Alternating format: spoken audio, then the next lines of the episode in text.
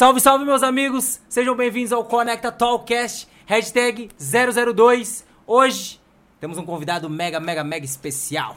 Um cara de outro planeta. Top, top, top. Mas já já eu apresento eles. Antes eu vou apresentar os outros alienígenas que tem aqui na mesa, certo? Primeiro, do meu lado direito, frente, ele com a máscara de cuscuz, senhor Rony Lima. Boa noite, meu povo! Como é que vocês estão? Pai tá o ó e hoje tá de outro planeta, hein? Sejam bem-vindos. Conecta, cachorro. Ao meu lado esquerdo, hoje ele tá parapetado hoje. O comandante da mesa, o senhor Roberto Ice, o capitão. Aí se eu te pego. E hoje o bicho vai pegar. É de Deus elite. me Livre. Deus, foi nada. e hoje, galera, hoje nós estaremos entrevistando, entrevistando não, né? Conversando, porque isso aqui, lembrando, galera, não é uma entrevista, é uma conversa, tá? Hoje nós convidamos um dos caras, pô, top 10, na verdade, top 1 pra mim. Ele é ufólogo, historiador também, você você é historiador também, né? Quanto tempo já, Edson? 40 anos. 40 anos, cara. 40 anos. Será que tem história pra contar? Começou hoje ele vai um trazer uns desse, casos né? pra gente muito, muito, muito top. E hoje a gente vai fazer até uma um sorteiozinho pra galera que estiver acompanhando a gente aí. Tá bom? Galera, uma salva de palmas para Edson Boaventura Júnior. Pode falar, Edson. É um prazer estar aqui, né, compartilhando é, informações sobre ufologia com vocês. Vocês podem perguntar à vontade aí o que quiser saber a respeito dessa temática polêmica, porque a gente tá aí na estrada já há 40 anos. Eita, né? nós. Fizemos muitas pesquisas de campo, é, estivemos envolvidos em casos emblemáticos e famosos da ufologia brasileira, como o caso Varginha, o caso Maio de 86, que é conhecido como a Noite Oficial dos OVNIs, a Operação Prato, né, também chamado como é, Fenômeno Chupa-Chupa. Puxa, né? nome feio da peste. É, o nome, amado. é, o É meio é esquisito esse complicado. nome, né? É É. porque eram umas luzes, né? Elas vinham e atacavam as populações ribeirinhas eh, dos estados do Pará, do Maranhão e do Amazonas. E essa luz que eles projetavam em cima das pessoas sugavam muitas vezes partes de sangue e de material líquido dessas Caraca, pessoas. E aí as pessoas denominaram de chupa-chupa ou luz vampira. E chegou a ter Chupa-chupa algum é melhor. Chegou a ter, chegou a ter alguma, é, por exemplo, morte ou coisa do gênero, Edson? Referente a essas... Nessa época, que foi na década de 70, lá, durante a Operação Prato, que foi chefiada pelo capitão, mas não esse capitão aqui, era o capitão Uirangê Holanda, Sim. lá do primeiro Comar, primeiro Comando Aéreo do Pará. E eh, durante essa, essa investigação que eles fizeram, houve eh, poucas mortes, mas não ficou eh, definido que estaria associada pe- por causa dos ataques dessas luzes. Sim. Pode ser que as pessoas tenham morrido do coração, de medo, Uhum. né? Do pavor de estar frente a frente com aquele fenômeno. E o pânico instaurado nas regiões ribeirinhas lá, ele teve que ser, de certa forma, controlado por esses militares, que chegaram lá justamente para entender o que estava se passando.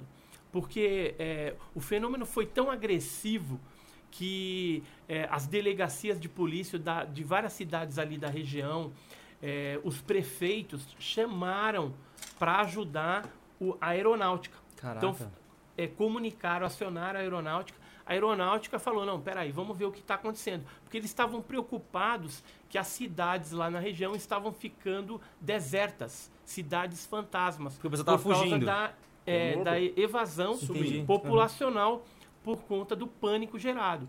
E muitas daquelas comunidades, daquelas cidades, viviam da pesca. Sim. E geralmente eles faziam isso à noite. E durante a noite é quando ocorriam os ataques. Vinham essas luzes, jogava o foco de luz, a pessoa geralmente sentia aquela queimação, né, Sim. um calor, e às vezes ela desmaiava, perdia as suas forças, e aí quando ela voltava a si, estava com algumas marcas. É, geralmente as mulheres eram em cima do, do peito, assim em Uhum. cima, e os homens eram no pescoço. E pareciam agulhadas, como se fosse um, umas agulhadas profundas e por ali Nossa. eram extraído um material genético, sangue, plasma, algum tipo de material líquido. Já são casos de abduções esse daí ou é só. É, de- não, são de pesquisas, né? Esses objetos estavam lá mais pesquisando. E a aeronáutica foi, junto é, com o sargento Flávio, ele foi o, o cinegrafista, o Sim. fotógrafo da equipe de militares, e eles chegaram a filmar e fotografar é, centenas de vezes esses objetos que é, não só eram objetos, às vezes pequenos, sondas, mas também objetos maiores, que eles chamam de nave-mãe. né? E por São que que, objetos- tipo, por exemplo, Edson, é, tem, tem fatos, tipo, tem, vamos dizer assim, a galera tira foto, e por que, que isso não aparece, por exemplo, pra, pra mídia, assim, essas coisas? Ah, tem muitas fotografias. Eu trouxe até algumas aqui, ó. Caraca, que Pra louco, vocês velho. olharem. Tem algumas fotografias tiradas durante o dia de Nossa, objetos velho. bem em formato de disco voador, né? Formato clássico. Esse dia aqui eu lembro, hein? E durante a noite, eles geralmente aparece é o campo ionizado do objeto. Então você observa um objeto é, dentro do campo ionizado, ou seja, o ar ionizado. Então se a gente Caraca, olhar aqui, a gente vai ver que é o próprio disco. Por exemplo, essa foto tirada em Dalbosque Danslevar, na França, em 74, por um médico, você vê que a estrutura metálica do disco, né, e a formato de disco, está dentro do campo ionizado. E esses focos aqui que parecem pés Sim. são, na verdade, o- as luzes que a gente chama luz sólida, que é por onde são raptadas as pessoas, Caraca, onde geralmente velho. ocorrem as abduções, ou os animais. Sim. São esses feixes de luz que saem Né? da, da nave. Você pode ver que é, os objetos é, à noite eles são é, mais visualizados visualizados, né? justamente por conta dessa iluminação. Isso aqui é no que mundo inteiro, né, diferente. Edson? Isso aqui é do mundo inteiro, É, né? Isso aqui, por exemplo, em Aparecida do Norte, foi o nosso cara. vice-presidente, o Jamil Villanova, que tirou em 95. Aqui é uma outra foto do México, ó, em Caraca, Zacatelco.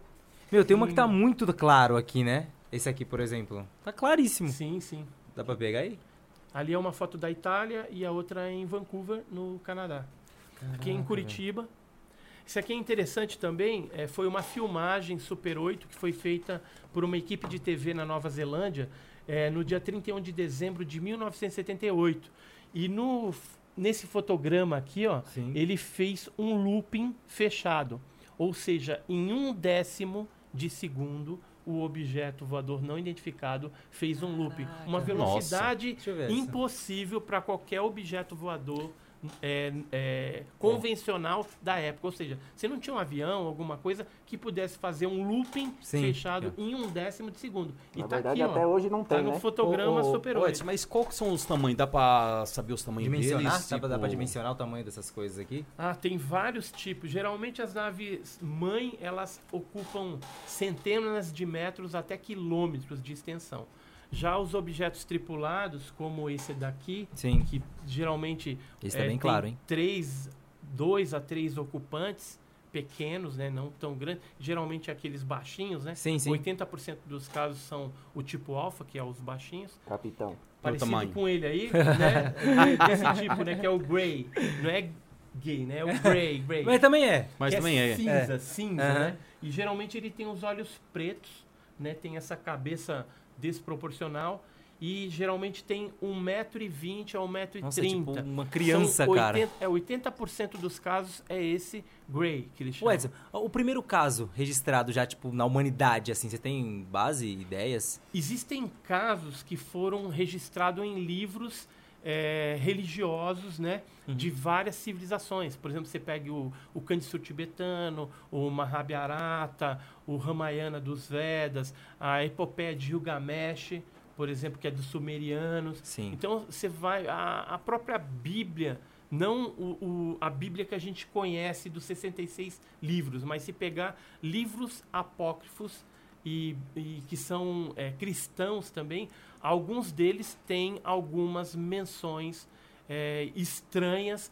que poderiam estar associadas ao fenômeno E OVNI. são os livros E que aos não seus fazem parte da tripulantes. Bíblia, né? Agora, o mais antigo mesmo, sem ser escrito, sem ser um manuscrito, é, seriam pinturas rupestres que existem aí de 30, 40 mil anos atrás, Caraca, velho. feitas pelos é, aborígenes, por exemplo, da Austrália, os índios brasileiros, por exemplo. Eu tenho um livro que eu escrevi, que é esse daqui, ó, Alienígenas no Passado do Brasil. Caraca, Então traz 14 casos de é, tripulantes que foram avistados é, antes da era moderna dos discos voadores.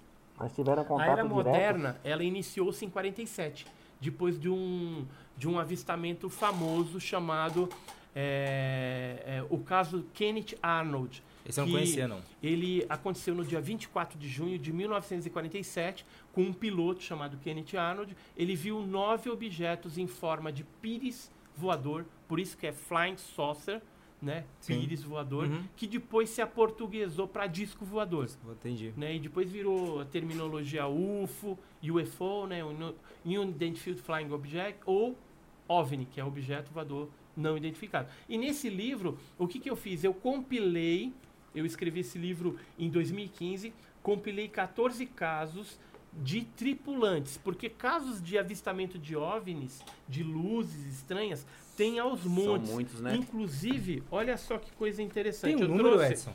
De mais ou menos quantos um- avistamentos já, estiver, já, já, já foram avistados, por exemplo, por países assim? Tipo, tem uma média, um número, por exemplo, no Brasil já foram 30 mil casos. 5 milhões de casos no mundo, Nossa. Caraca. sendo Muito, que uns 300 mil são casos de contatos diretos com esses seres. Sério. Ô, Edson, é, Isso registro oficial, tá? Que eu tô falando. Não tô falando extraoficialmente. Extraoficialmente o número é bem maior. Mas só falar aqui, ó. Sim, aqui sim. é um jornal, Diário da Noite, da sua edição de 29 de dezembro de 1939.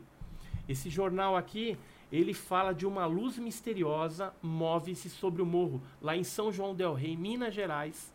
Ou seja, o fenômeno, ele é bem antigo. Muito. Não, não aconteceu só depois de 47, Sim. mas tem muitos casos antes disso.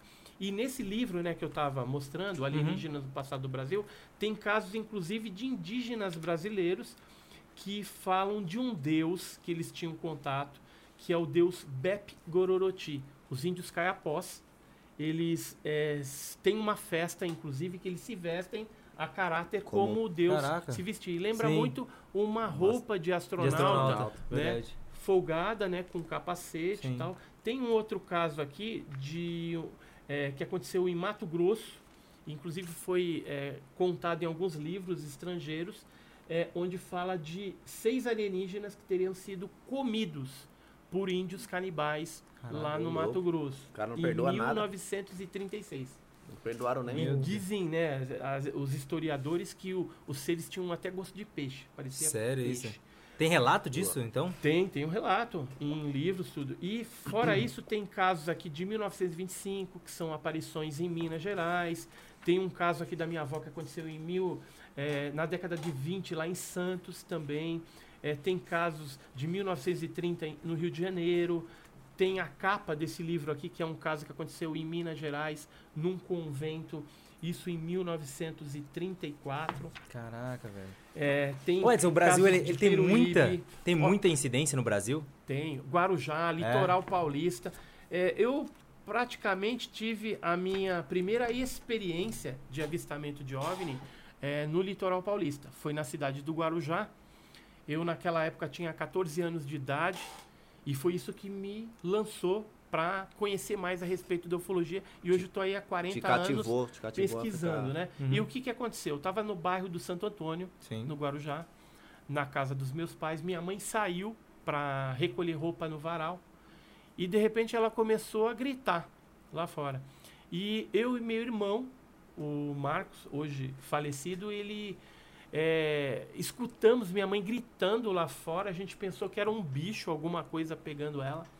E aí saímos para acudi-la. Só que quando a gente chegou lá fora, que a gente olha para cima, o que, que tinha lá? Um objeto alaranjado, que era uma nave mãe, Sim. uma nave maior, e que descia de dentro dela, pela parte inferior, objetos menores, avermelhados, e que pulsavam. Saíam de dois em dois e pulsavam, cada dois ia para uma determinada região. Desde o momento que eu passei a observar, até o momento que esse objeto desapareceu já sobre a cidade de Santos, lá no litoral paulista, eu contei 16 objetos voadores menores que saíram, Que saíram. de entendi. dentro desse maior. E pegaram Quando direções a gente diversas pra. terminou o avistamento, que já era na porta de casa, a gente morava numa edícula, a gente viu que tinha vários eh, vizinhos na porta também apontando, olhando aquele estranho fenômeno que aconteceu em 1981. A partir daí eu comecei a me perguntar o que, que foi aquilo que eu vi. Não era um balão, não era um objeto voador convencional, um avião, foguete, eh, balão junino, não era nada disso. Era algo totalmente diferente. Não era um fenômeno astronômico, ou seja, não era cometa, estrela cadente, eh, raio globular, nada disso. Até mesmo porque na época não tinha tantos recursos igual tem hoje, né? É. Drone, helicóptero, Isso. essas coisas não, Não, tinham não nada tinha. que disfarçasse, E, e aí eu fui isso. achar a resposta na ufologia. E aí, em 1985, eu fundei um grupo, que era o GUG, Grupo Ufológico do Guarujá. E a partir daí a gente pesquisou mais de 400 casos no litoral paulista, ou seja, litoral sul e litoral norte, envolvendo pousos de nave, objetos entrando e saindo de dentro do mar, pessoas que foram abduzidas e levadas dentro das naves, pessoas que viram seres né, de várias tipologias, né? Porque existem algumas tipologias que aparecem mais, mas Sim. tem algumas que são, às vezes, bizarras, né? Tem, Tipo por, assim, exemplo, por ex- o ET de Varginha, né? Que está nessa revista número 7. É isso que eu te OVNI perguntar Pesquisa. agora. Esse é o caso mais conhecido, vamos dizer assim, no Brasil? É o ET de Varginha ou Não, tem ah, algum caso que... Bem, popu- bem popular? popular. Mas o caso mais conhecido é, e da década de 50 foi o caso Antônio Vilas Boas. Como é que é esse que caso? foi Edson? um, um mineiro né, que estava com seu trator arando à noite. Um objeto chegou, pegou ele, aí raptaram, levaram ele para dentro e ele passou por uma série de experiências dentro dessa nave. E depois eh, dizem aí as más línguas que os americanos se interessaram Os caras estão sempre envolvidos, né, velho? e ele foi, como ele viu algumas inscrições dentro da nave, ele foi levado para os Estados Unidos para tentar reconhecer inscrições que os Estados Unidos tinha Guardado com eles. E aí ele foi uma vez, depois foi chamado uma segunda vez, mas aí ele já estava meio de idade e recusou, não foi mais. Mas esse é um caso bem conhecido que foi publicado em vários livros estrangeiros Na também. época, né? Não só no Brasil, revista Planeta, eh, alguns desenhistas eh, franceses chegaram a fazer quadrinhos a respeito desse caso também. Então é um caso bem conhecido. Mas Antônio Varginha, Boas, eu não conhecia. da era moderna, assim, Sim. Ele acabou se tornando mais 90, popular, né? é mais popular por quê? Porque ele envolveu Como é que foi o caso no- centenas no, de total, testemunhas. Edson? Como é que foi? Como é que começou essa pegada do- de Varginha? Então, Varginha, Ah. é, ele começou com um pesquisador principal, que era o Birajara Franco Rodrigues. Ele estava viajando, quando ele voltou de viagem, é, ele ouviu alguns boatos que umas meninas tinham visto uma criatura estranha num terreno baldio. Chegaram até a comentar, parecia um demônio, Nossa. né? Nossa. Inclusive, a gente até fala o Que seguinte... graxa, hein? Se o caso Varginha tivesse sido pesquisado por um criptozoólogo, com certeza aquilo teria se virado um demônio, alguma Sim, coisa desse sim. Não tipo. tinha nada a ver com o chupacabra não da época. nada a ver com um OVNI, Com OVNI. Nem, nem com essa terrestre. E aí o que aconteceu? O Birajara foi pra lá, entrevistou as meninas e falou, opa, essas meninas viram alguma coisa estranha.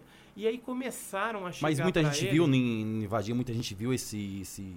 É, o caso Varginha, hoje nós temos um público de centenas de testemunhas militares e civis Ô, que ô, tiveram Edson, algum tipo de envolvimento com o caso. deixa eu te fazer uma pergunta. Eu, quando era criança, eu brincava com aqueles vagalumes lá no norte. Eu posso falar que tive contato com os ETs? Não, com certeza não. Muita gente se muita gente se confunde. É né, por isso que com o ZT não vagalume. aparece pra gente, né? Ó, por exemplo, tem um- uma área aqui no, no, no interior de São Paulo que chama é, Vale do Ribeira.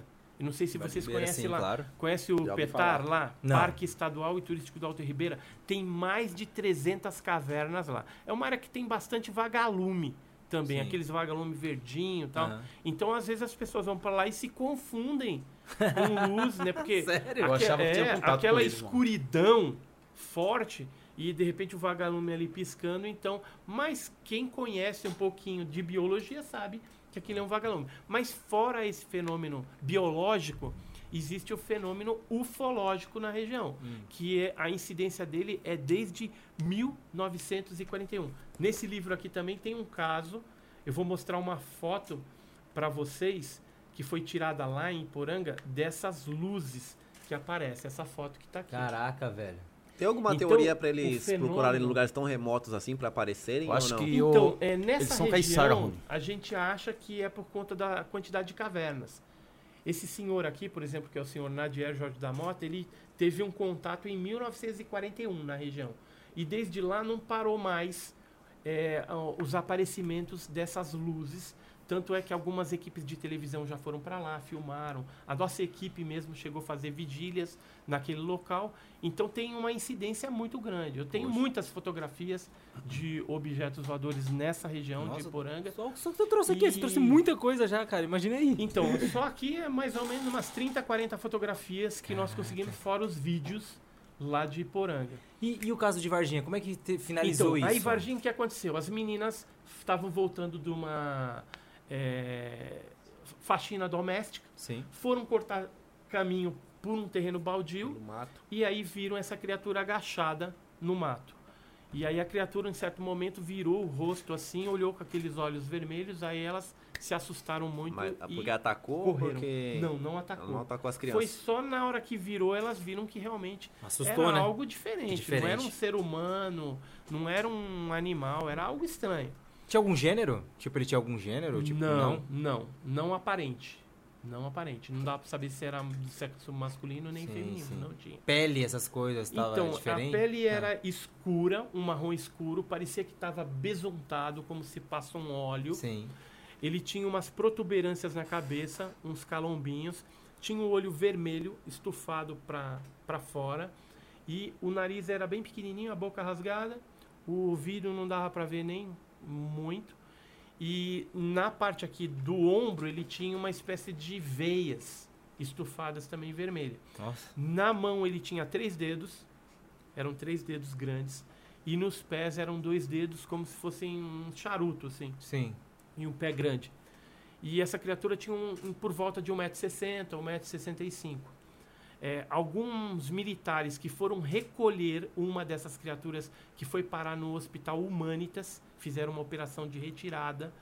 É, um desses militares chegou a relatar para nós, em vídeo, inclusive, que viu um certo momento que um dos médicos pegou uma pinça, abriu a boca daquela criatura que já estava morta num caixãozinho Hum. é, sobre dois cavaletes.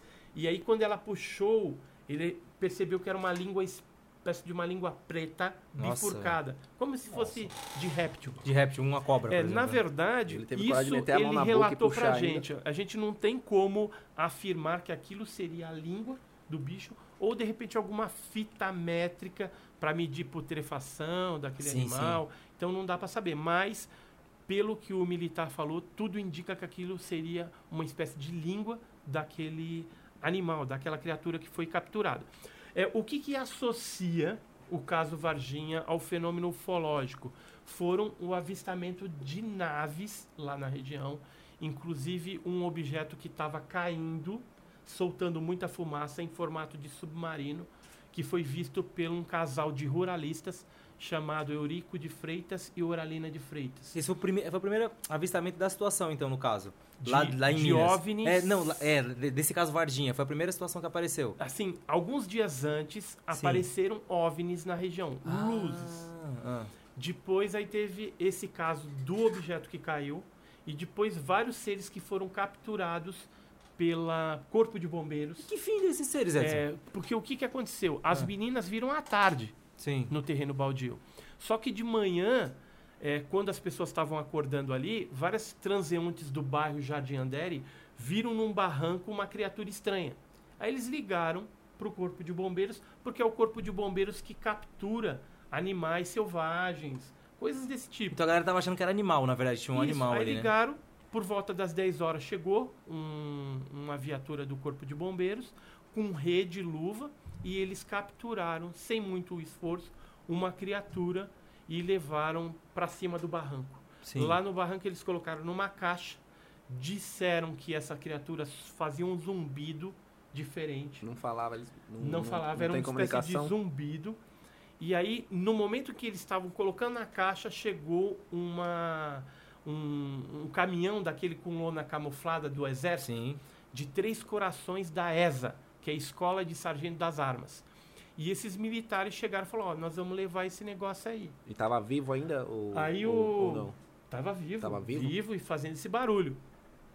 Aí o cara do corpo de bombeiros falou, peraí, tem que ligar pro meu, meu major lá, pra autorizar isso aí. Aí ligou pro major Maciel, o major Maciel falou, peraí que eu tô indo aí. Aí ele pegou o cabo Rubens, foi pro local, viu e liberou. Aí, Só tinha um ser que eles, eles pegaram na- ah, no o momento? corpo de bombeiros, sim.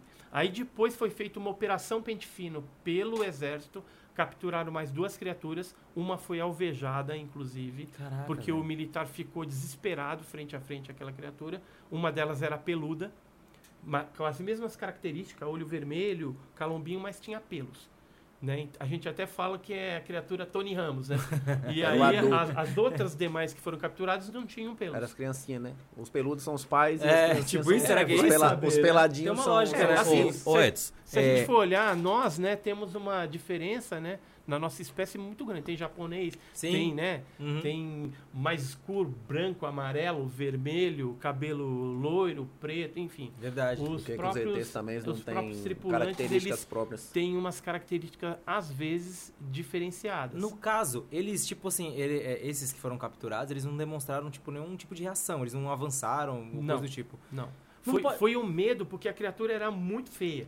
Segundo os militares que viram, era horrível, entendeu? capitão sabe o que e é o isso. cheiro, né, que ela também Ah, tinha. que exalava um cheiro? exalava um cheiro parecendo amônia, Nossa, né? forte. Tanto pô. é que quando as meninas saíram correndo do terreno, chegaram em casa, contaram para dona Luísa, que era a mãe da Liliane e da Valquíria, ela voltou com a Kátia, que era a mais velha lá no local, mas não viu mais a criatura. A criatura sumiu, porque tinha muito mato ali, deve ter se embrenhado, e mas ficou aquele cheiro impregnado que a dona Luísa falou, parece um amoníaco, amônia, um negócio assim.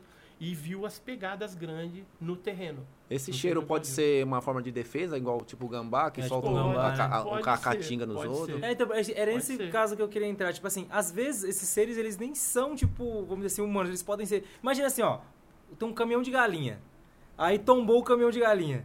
E aí, tipo, eles não ficam, elas não ficam em desespero, em desespero, elas começam a se correr, se esconder pra tudo quanto é canto. Tipo, às vezes esses é, é, alienígenas, no caso, né, que foram citados aí, eles não podem ser, tipo, animais que realmente que eles estão com medo e eles ficam nessas posições, tipo, que nem ele ficou nessa Assustado. Então, a, fecal a, a e tudo própria mais. substância oleosa no corpo pode ser uma forma também de, Sim. de se defender. Vai se defender. É, a gente sabe que tem alguns répteis, por exemplo, na Amazônia, que eles exalam algum tipo de substância, até às vezes veneno. Sim. Né? Tem algumas pessoas que até É, tem faleceram. um sapo, né? Que Caraca, é letal tem também, né? encostado no, no sapo e aquela substância Ah, sim, verdade. entrar, né? O sapo e- é. É, tanto é que houve um policial militar chamado Marco Elixerese, que na época capturou uma dessas criaturas também, ele era da Polícia Militar de Minas, Aham. e ele veio a falecer. Ele, ele faleceu? Faleceu. E teve também Teve- vários mas ele- animais. Ele teve contato com. Teve contato. Ele pegou Direto? na unha. Pegou na unha. É assim, à noite. O bicho é macho, hein? Então, à noite, ele e o colega dele estavam sabendo de que tinha algumas coisas soltas ali. Aí ele estava numa viatura civil, né, disfarçado ali, e ele era da P2, né, que é da inteligência da, da polícia militar. E aí ele foi pro, pro fazer a ronda no Jardim Sim. Andere, e ele quase atropelou uma dessas criaturas que passou correndo de um lado para o outro. Aí ele desceu do carro, o colega dele estava dirigindo, o comparsa, né, o companheiro ali, Uhum. e aí ele pegou essa criatura, levou para o banco de trás e foram pro pronto-socorro de Varginha. E ele segurando Chegando o bicho lá- até lá, no, no braço. Rapaz. No braço. Aí Macho, levou hein? lá, levou. Aí o médico de plantão lá falou, cara, tira isso daqui, Sai melhor fora." levar, leva pro regional, que a gente não tem Não. equipamento, não tem nada Aqui a pra... gente só tem de ferimentar bala, facada, Isso, essas coisas aí não. não. E aí o que eles fizeram? Saiu com o negócio no braço, foi pro regional. Aí no regional deram entrada, isolaram uma área, tudo. Só que o que, que aconteceu? Essa criatura, ela arranhou a axila do Marco Elixerese, esse soldado da, da P2. Uhum. E aí depois ele teve umas complicações e morreu. E qual foi a causa da morte dele? Assim, nos laudos, né, eles Ah. colocaram que ele estava com pneumonia. Só que ele era um jovem de 23 anos, totalmente Nossa. Saudável. E a família falou o que, Edson? Você sabe que a família... A família afirma até hoje que ele capturou a criatura e por isso que ele morreu. Ah, Ô, Edson, mas não tem uns que vêm pra fazer o bem, outros vêm fazer o mal, até caso de gente que curou, visão, algo parecido, ferimento, não tem? Olha, eu conheço poucos casos de cura. Tem um caso que foi pesquisado pelo CEPEX, que é um grupo de Sumaré, pelo Eduardo e Oswaldo Mondini, que uma criança tava, usava aqueles óculos de, De grau, garrafa, de garrafa, sim. grau, né? Uhum. E ela teve um contato com esses seres e depois foi curada da visão, ficou 100%. E os médicos não conseguiam explicar. Tem um caso argentino em que um policial militar tinha machucado o braço, ou a mão, no, o braço, a mão Sim. na porta do, do- da viatura.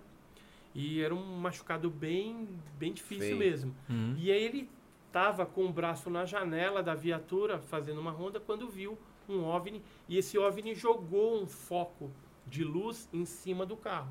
Ah, então os contatos E nunca aí, foram diretos, então. Depois sarou completamente o, a mão dele. Ele falou, uai, mas tá machucado.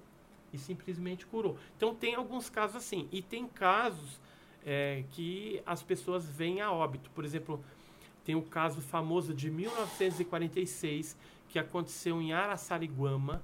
Né? Caraca, É, tudo no Brasil, velho. em Tem muito São caso Paulo. Interior, tudo É, interior, é né? conhecido É. como o homem que derreteu. Nossa. Então, esse homem assim? chamava João Prestes Filho. Hum. E ele eh, vinha de uma pescaria, foi tentar pular a janela, porque os parentes não estavam dentro de casa. Nisso que ele foi pular, um objeto desse veio, jogou uma luz, ele começou a sentir um calor, aí ele pulou para dentro de casa, né? Mas sentindo aquela queimação no corpo. E aí começou a cair, cair a orelha, todas as partes que Nossa, estavam... que Mas ele não estranho. tava fugindo do objeto, Muito- então. Não, ele, fu- quando ele foi pular a janela, que ele viu o objeto, aí ele Ah, assustou e- entendi. e, foi. Quando ele sentiu aquele negócio queimar. E aí ele começou a ter essa coisa pavorosa, né? Que ele não sentia dor, mas as Só coisas iam soltando, tava né? derretendo. As articulações Ô, ô Edson, essa... E aí ele foi atendido pelos vizinhos e foi levado para uma cidade próxima para tentar ser atendido no hospital. Só que no meio do caminho Chegou- ele veio a óbito. Chegou só a sopa lá Ô, também, né? Né? Mas ele já, já foi dor. Eles derretendo. perguntavam para ele se ele estava sentindo dor e ele Ô, Edson, fazia você, você falou esse negócio de derreter. Eu vi um caso, não sei se é verdade isso, né? Eu vi um caso, acho que foi até no, no seu próprio canal Hum. e em outros canais também, de um cara, que acho que foi, no- foi no interior de São Paulo, foi na. Acho que foi em Toledo. Um cara que ficou metade queimado, Ah, metade. sim. Esse é o caso Pedro Toledo, que aconteceu no litoral também. Eu pesquisei junto com o pesquisador Carlos Alberto Machado Sim. e a gente teve lá no local, no- no- na fazenda onde ocorreu esse fato. Então, o que, que aconteceu? Só Hum. para vocês terem uma ideia. Em 1994, houve uma grande onda de aparições em Mongaguá, em Itaém, naquela Caraca, região. só litoral, velho. Do E lado ali, aqui. Ô, Edson, é, eles não são caiçara não, esses ZT? Tá de miçanga? Tá de miçanga e eles tu passando gostam- bronzeador? Eles gostam muito do, do litoral. Deve ser caiçara. Eles Porque a no camarão, gente né? até fala, né, que, por exemplo, Ilha Bela, Peruíbe são áreas de bastante incidência ufológica. Deve ter né? algum aeroporto, algum porto E- lá pra eles lá. E lá, a gente chegarem. acredita que possa haver, né, a nível de hipótese, uma base submarina de operações, talvez, desses objetos. Em Ilha Bela, alguma coisa, já que a incidência é bem grande. Uhum. De aparições, não só de nave, como de tripulantes também. Mas é, esses casos, só voltando um pouquinho nos casos é, Pedro de Toledo. assim que são benéficos ou maléficos. Isso aí, é, na verdade, é bem relativo. É, Se a gente for olhar do ponto de vista do ser humano, por exemplo, o cara é levado para dentro da nave, passa por uma série de coleta de materiais, volta com marca no corpo, então foi algo traumático, algo é, que foi maléfico. Sim. Mas, é, se a gente for olhar do ponto de vista clínico, por exemplo, imagina é, uma cobaia, um rato, que é cobaia que está sendo experimentado para desenvolvimento de uma vacina que vai curar um- uma grande de população. pessoas, né? Então, para o rato, está sendo feito um mal, porque injeta isso, injeta aquilo, mas no final, essa, essa condição, essa situação é para um bem maior. Bem que maior. aquele rato não vai entender para que que é. Uhum. No Mas- caso, a gente, né? Então, assim, é bem relativo você falar se é benéfico, maléfico, mas existem casos agressivos do fenômeno. Tanto é que, às vezes, o fenômeno mutila animais. Esse Pedro de Toledo, por humanos. exemplo, foi Então, pesado. o, né? o- o Pedro de Toledo, o que, que aconteceu? Teve esse avistamento em Mongaguá, Itanhaém. A polícia da terceira companhia militar de Mongaguá, o, o capitão Alaor José Gasparotto, na época, ele determinou que as viaturas fossem ao encontro desses objetos que estavam aparecendo lá. Então eles foram, viram, filmaram, foi gerado eh, telex, mandaram para a base aérea de Santos. E aí esses objetos depois foram em direção a Pedro de Toledo. Sim. Em Pedro de Toledo, nesse sítio, que é o sítio do So- Vale do Sol, apareceu esse caseiro morto dentro de casa. E ele estava queimado eh, dentro de casa, trancado por dentro. E o cabelo dele estava todo desprendido. E a pele dele não tinha cheiro nenhum de putrefação, embora já estava vários dias morto. E tinha ficado que nem Não, uma não borracha. tava fedendo nada? Não, Nossa. ficou que nem uma borracha. Fora ele que morreu, morreu. ó, tinha um cachorro queimado pela metade, que depois Nossa, veio a velho. falecer. Que louco. tinha velho. alguns bezerros na, na estrebaria Que lá graxa, hein? que também tinham morrido e algumas galinhas queimadas. E algumas pessoas da região relataram o avistamento de objetos ali na região. Então a gente acredita que esse fato super estranho está relacionado ao fenômeno Oh. OVNI que se manifestou ali na, naquela região por aqueles dias. O interessante de tudo é que o, Nossa, que louco isso. o cara. dono da propriedade, ele chegou a dar um depoimento para nós, junto do History Channel também, né? Pô, top. E a gente foi lá Nível investigar esse internacional, É caso. nível international, hein, In- Edson? Inclusive, eu já, já participei de um, de, um, de um programa do History Channel, onde a gente eh, levou para eles um caso famosíssimo de um pouso que ocorreu na Ilha do Major, em São Vicente. Então, Praia teve também, dois né? pescadores, viram a nave, sofreram eh, algumas eh, eh, disfunções no, orna- no organismo, tipo náuseas, tiveram dor de cabeça, mesmo, é, os olhos ficaram todo irritados por causa da luz e depois esse objeto chegou a pousar às margens da ilha do Major, Marajó. que fica à margem do rio Piaçabuçu, ali em São Vicente. E ficou uma marca de 5 metros e meio de diâmetro. Caraca. Eu acho que tem até um- um- umas Uma fotografias. Eu gosto de foto. Aqui, ó. É esse caso aqui, ó. Tem a... Aqui, ó. Esses são os pescadores. Uhum. E aqui é a marca que ficou de 5 metros e meio de diâmetro, saiu no jornal na época. E a gente só chegava a barco na, na, na ilha e ficou as marcas de sapata. Ou seja, tinha quatro pés Ah, esse louco, objeto e ficou decalcado no solo é, esse, esse decalque dos pezinhos Sim, do sim. objeto voador não identificado. E também teve um avistamento que ocorreu meia hora antes, em São Vicente também, no bairro Japuí, onde foi visto a mesma nave. Ó, essa aqui é a nave Quem desenhada. desenhou isso aqui, Edson? Esse aqui quem desenhou foi uma testemunha. Ah, testemunho É, relatou testemunha, desse, então, dessa forma. reprodução de Márcio dos Santos.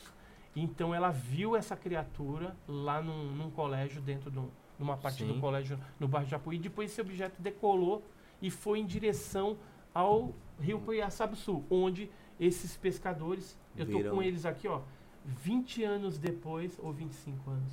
Foi essa foto aí. Há 20 anos. 20, 20 anos anos. do, do ocorrido. 20 anos depois eu me encontrei com os mesmos pescadores, fomos ao local de novo e no local não tinha nascido mato. Aonde o objeto pousou ficou estéreo para sempre. Isso- ali. Tá é, uma, sempre isso é uma sei, né, curiosidade. mas Pelo menos 20 anos É. depois ainda você Ainda tá- visualizava. tá marca. Isso é uma a curiosidade minha. Essas Tá marcas que aparecem pelo mundo inteiro em plantações que formam vários ciclos, aquela, até aquele ciclo de Ó, Stonehenge aqui tem também. algumas marcas, só para vocês terem uma ideia, essa aí é dentro de uma instalação militar em Guaratinguetá, Escola de Especialistas da Aeronáutica, foi um sargento que fotografou E não pode ser aquelas, aquelas máquinas que faz aquele. Sabe aquela pegada que. Então, do isso mato. aqui é um charco, Hum. tem água embaixo e o objeto ficou planando em cima. Nossa, entendeu? O- o- Entendi. Entendeu? Edson, ô, Edson, Aqui foi numa igreja que é no bairro de Guamá, lá no Pará, e o sacristão, que é esse cara aqui, Sim. ele foi é, abduzido. E o objeto pousou no pátio Nossa. da, da Mas igreja. isso aqui supostamente é o, é o pouso da nave, então. O, Não, o é diâmetro o, não é supostamente, é o, é o pouso da que nave. ficou queimado no jardim da, da igreja. lá. Ele foi abduzido esse cara aí? Foi, foi Esse é- abduzido. Existem um, um trabalho bem é, feito em cima de hipnose, foi feita hipnose do cara. Então tem Caraca, tudo isso velho. gravado, foi publicado em livros também. é Ô, bem Edson, legal deixa eu fazer uma pergunta. É, Nossa, que louco. é nave mãe, porque quando você viu ela tava grávida, porque você escolheu esse nome? Como que Não, é? a gente. a nave As perguntas mãe. tão top hoje, hein, capitão? É. Você tá de parabéns. Mas tem que ser top mesmo as perguntas, né, mano? Eu acho que ele é ET. Você acha? É que vocês, é, vocês colocam os nomes que de Não, repente então- tava grávida e vocês colocam essa aqui é a nave mãe, né? É, então, assim, nave pai não tem, mas a, A nave mãe tem. mãe, geralmente eles falam que é uma nave maior onde comporta naves menores, que podem ser naves tripuladas ou sondas. As sondas geralmente são objetos menores e são teleguiados, né? São controlados à distância e geralmente não Remotamente, tem né? nenhuma criatura, né? nenhum tripulante ali dentro. Os ETs têm alguma obsessão pela gente ou a gente é, é só estudo pra eles mesmos? Olha, eu- é o... eu acho que eles têm um interesse muito grande na raça humana. E não só na raça humana, né? Porque tem alguns lugares que eles é, atuam e que eles não têm certas interações com o ser humano, mas são áreas que tem, por exemplo, bastante minério, tem, sei lá, algum tipo de Recursos- recurso, É, então, tipo, recursos mineral, minerais, naturais, né? naturais, que Água, talvez tenham assim, tem. então, Tem um relato? caso é, famosíssimo que aconteceu em Lins, pesquisado pela aeronáutica. É o caso da Maria Sintra. Foi, inclusive, feito é, relatórios oficiais da aeronáutica é, que mostram o pouso que ocorreu lá tal. E esses tripulantes do objeto voador não identificado tiveram uma interação com essa servente que chamava Maria Sintra. Na época, ela estava num, num, num hospital de tuberculosos, isso em 68, e lá ela, durante a madrugada, eh, veio uma pessoa estranha, vestido com uma roupa estranha, com uma estranha garrafa nas mãos também, e bateu na, na coisa. Aí ela abriu, pois não, né? Escutou Que ano um foi isso. Edson? 1968. E aí ela pensou, garrafas, ela garrafas. pensou que fosse algum caso de internamento, Uma alguma lamparina. coisa. Só que a mulher falava enrolado, Ela tinha problema mental? era totalmente estranha, assim, não parecia ser dali, né? Era uma figura mulher, ela descreveu Era uma como mulher. mulher. Aí era uma mulher. Com uma espécie de uma bata, né? A mulher de branco, será? Não, ela tá de azul. Era um azul meio diferente, meio. E aí ela resolveu falar assim: você quer água, né? Aí é meio estranho assim. Aí tava com aquela garrafinha diferente na mão. Aí ela levou até o bebedouro, a mulher, encheu de água e deu para ela. Aí ela saiu e foi andando assim, em vez de ir pelo caminho normal, ela cortou por dentro do jardim. Aí a Maria Sintra achou estranho, ficou olhando aquilo. Aí daqui a pouco a nave começa a decolar, assim, ó. Nossa, que louco, Aí velho. a, a Maria Sintra teve micção, né? Ela fez xixi ali. Queria só uma aguinha pro radiador da Famosa mijada nas calças. É, de medo. Tadinha de da medo, senhora. de Ela medo, tinha algum problema, tadinha. Edson, ou não? Não, Não, não tinha né? problema nenhum. E aí, outras pessoas já tinham visto. Em Putz. dias anteriores, o, o próprio dono do, A do mu- hospital a lá, mulher da ou a clínica, não tinham visto naves. Ah. naves ali. Só que depois apareceu também é, tripulantes, que é o caso Toríbio Pereira, que também fica lá em Lins, e aí já é um outro caso. E aí, é, voltando na Maria Sintra lá, o que, que ela fez? Aí ela começou a gritar tudo, aí acordou todo mundo, e aí foi aquele negócio. E a aeronáutica se interessou e foi para o local. E no local da onde partiu aquela nave ficou uma marca de queimado no local. E tipo, nessa pegada aqui que não E subia hoje- mais aqui. Mesmo Hoje vo- você indo lá, no local tem um cimentado. Você- Você vê um, um grande retângulo assim de jardim e um pedacinho onde a nave pousou, eles fizeram um cimentado preto. É preto não, de, Pra, de cimento. pra Cimento. marcar o lugar. Aham. Então, ou para ninguém ficar ali fuçando To- nada. tocando, né? Provavelmente foi por é, parte da aeronáutica que pediram para fazer isso. Nesse caso aconteceu a mesma coisa. Esse local aqui que era um charco, ele foi aterrado pela aeronáutica e foi construído um muro bem em cima, Caraca. em cima desse local. Isso foi em 96. Eu estive lá, inclusive. Essas naves aí, Edson, pesquisando ela tem algum padrão? É tipo Volkswagen e Ford, que cada uma tem um modelo diferente. Motor, E- um Tem motor vários- V8. Tem vários tipos de objetos, né? Um é vários tipos de tripulantes e várias, a gente acredita várias procedências e vários objetivos deles de- aqui para com os seres humanos. É, você falou assim, tem, tem, umas, tem as sondas, né? Tem as nave-mãe, tem esses discos menores aí que, que roda e vai... Aí, só para vocês terem uma ideia, aqui eu trouxe mais esses três aqui. São fotos tiradas por a- missões é, no espaço. Então tem OVNI Gemini Esse aqui é 7, da água. Pode ser. Gemini 7, Skylab 3, né? Essa aqui é Gemini é, Isso, 12. isso, isso que eu ia te perguntar também. Assim, Então- a nossa tecnologia é muito atrasada a questão de relação à viagem inter, interespacial, né? E aí eles mandam umas fotos de Marte, não sei o quê. E aí eu vi uma brincadeira uma vez. Tudo retocado. de- Eles É, retocam então. pra gente Mexe, não né? sabe o que tá acontecendo. Mas os astronautas vê direto, cara.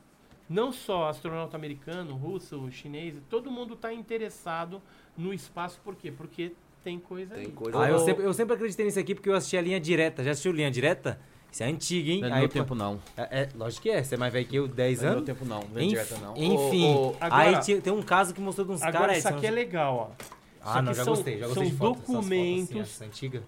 oficiais da aeronáutica. Eu trouxe só uns três relatórios aí para vocês darem uma medo ver olhada. pergaminhos. então É cheiro, São pergaminho. documentos originais da FAB, ó, segunda zona aérea, quartel-general, que trazem algumas pesquisas de OVNIs oficiais que eles fizeram, que era a fichinha que eles usavam do resumo do caso. Tem até o cheirinho do ET no. no- Aqui, no por exemplo, documento. é uma correspondência que foi enviada é, ao chefe né, da Central de Investigações de Objetos Aéreos Não é Identificados no Quarto Comar. Sabe onde é o Quarto Comar aqui em São Paulo?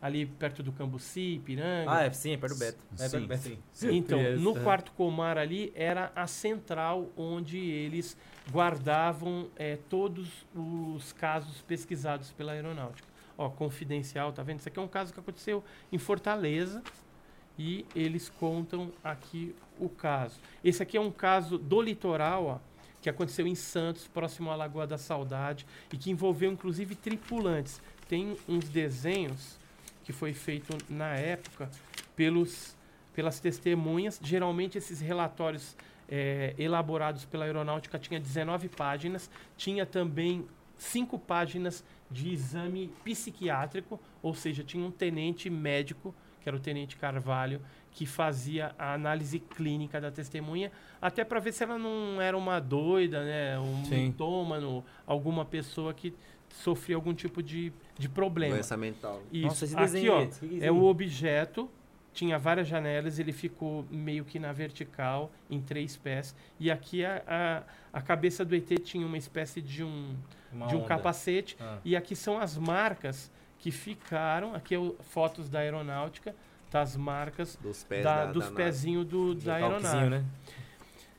Então Caraca. é. Posso dar uma olhada, Edson? Pode, pode sim. Licença aqui. Ô, Edson, como você vai, você, você vai atrás você, de- desses ET aí? Você é- tem equipe? Como que, que funciona? Você vai pra alto mar? Que eles são caiçara, né? Certeza, né? Olha, Como vocês captam essas imagens aí? Geralmente a gente tem assim vários informantes no grupo. A gente chama de investigador de campo.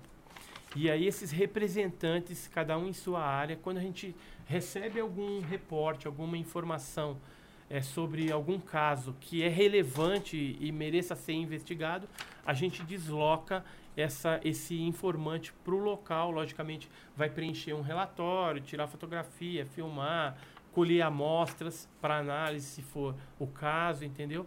E aí a gente depois arquiva cronologicamente esses, esses relatos, né, para fazer é, comparativo com outros relatos que nós lugares, né?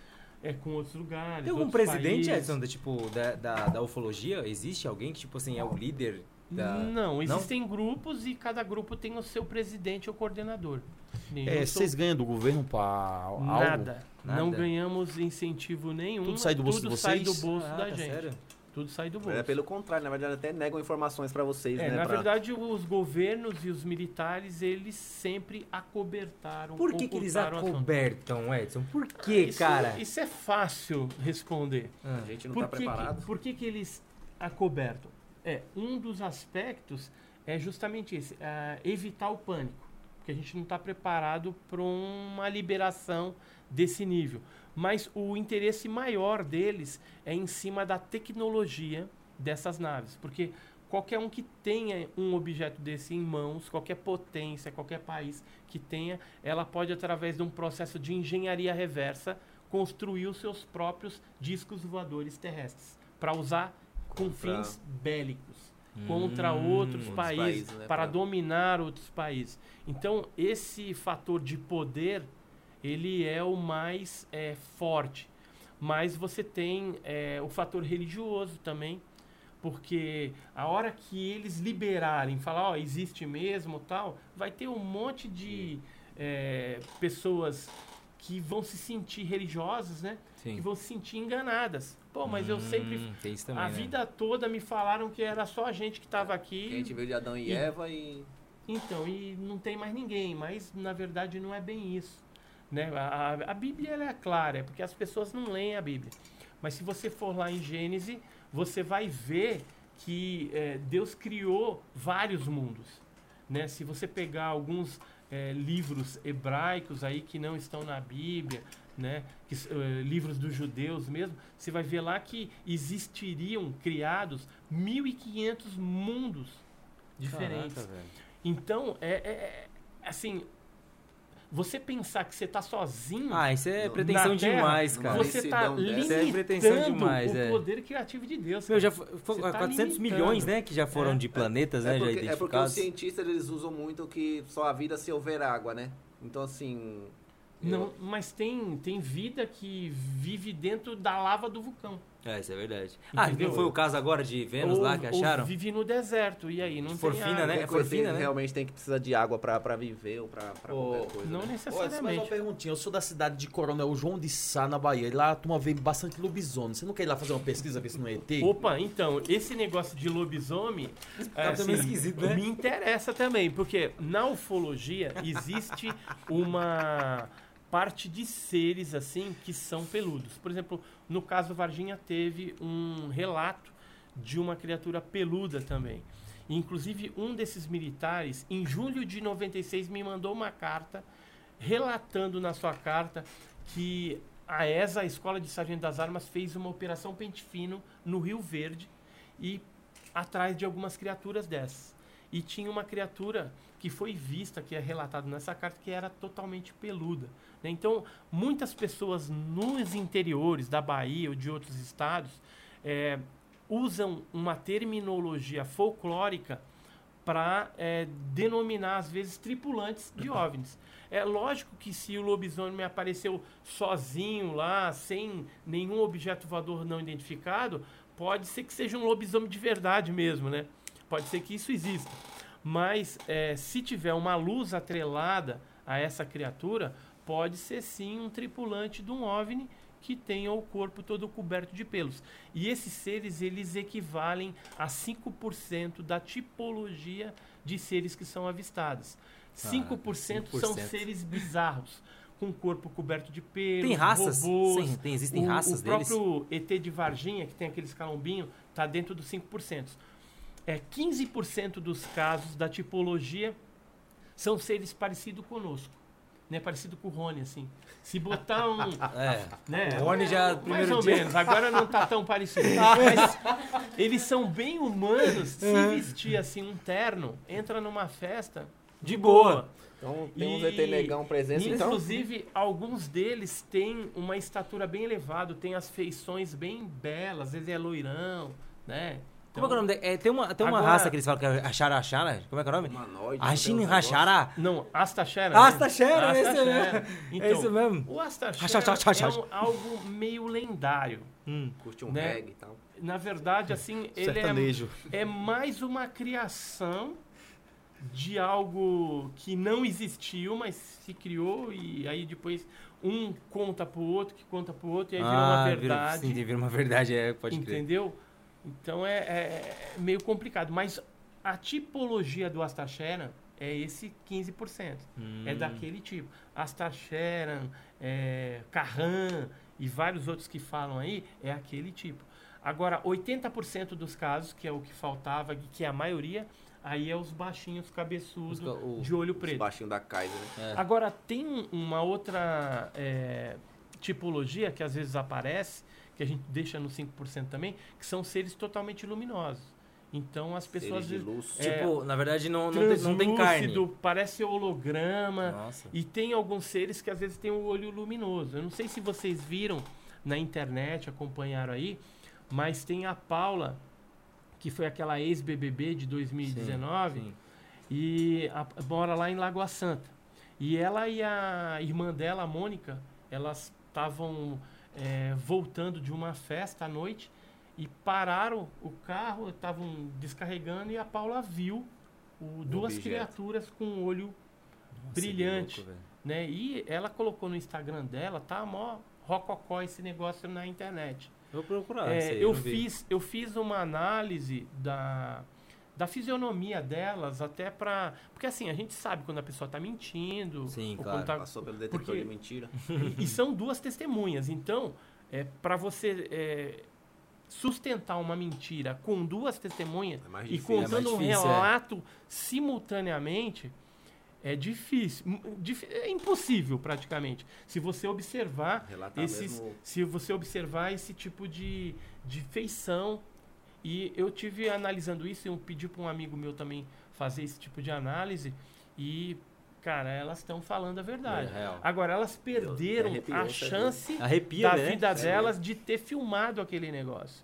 Porque elas viram o objeto luminoso e viram os seres. Isso que eu ia falar, tipo assim, se fosse há 40 anos atrás, né? Não e, teria e a essa outra falou tecnologia, filma, mas, filma, porra, mas elas não tiveram celular, reação. cara. Eu não sei se é o pânico É, de você estar... verdade. assim, ela relata lá na, na experiência dela que ela ficou tentando ver se não era alguma brincadeira, algum amigo, sei lá, alguém É mais assusta mesmo. É mesmo quando ver o Pablo Vittar à noite. com alguma brincadeira, Imagina só. entendeu? Mas quando ela se tocou que, que não era algo normal mesmo, e aí falou, pô, mas esse negócio é extraterrestre. Ela até fala isso no Aí vídeo. ela correu. Ela saiu correndo, as duas, Caraca, batendo, louco, e, e ficou tudo gravado, não seres, né? Mas a reação delas está gravado nas câmeras do, do- da casa onde elas moram. Esse foi o Lá último em- caso que eles relatado por... por É o que tá mais bombando na internet atualmente. Eu vi um de né? Magé também. O que, que pegou aquele negócio, Edson? Então, Magé, eu tenho um amigo meu, eu não fui lá pesquisar, então não posso falar muito, mas tem um amigo meu, o Arthur Sérgio Neto, que é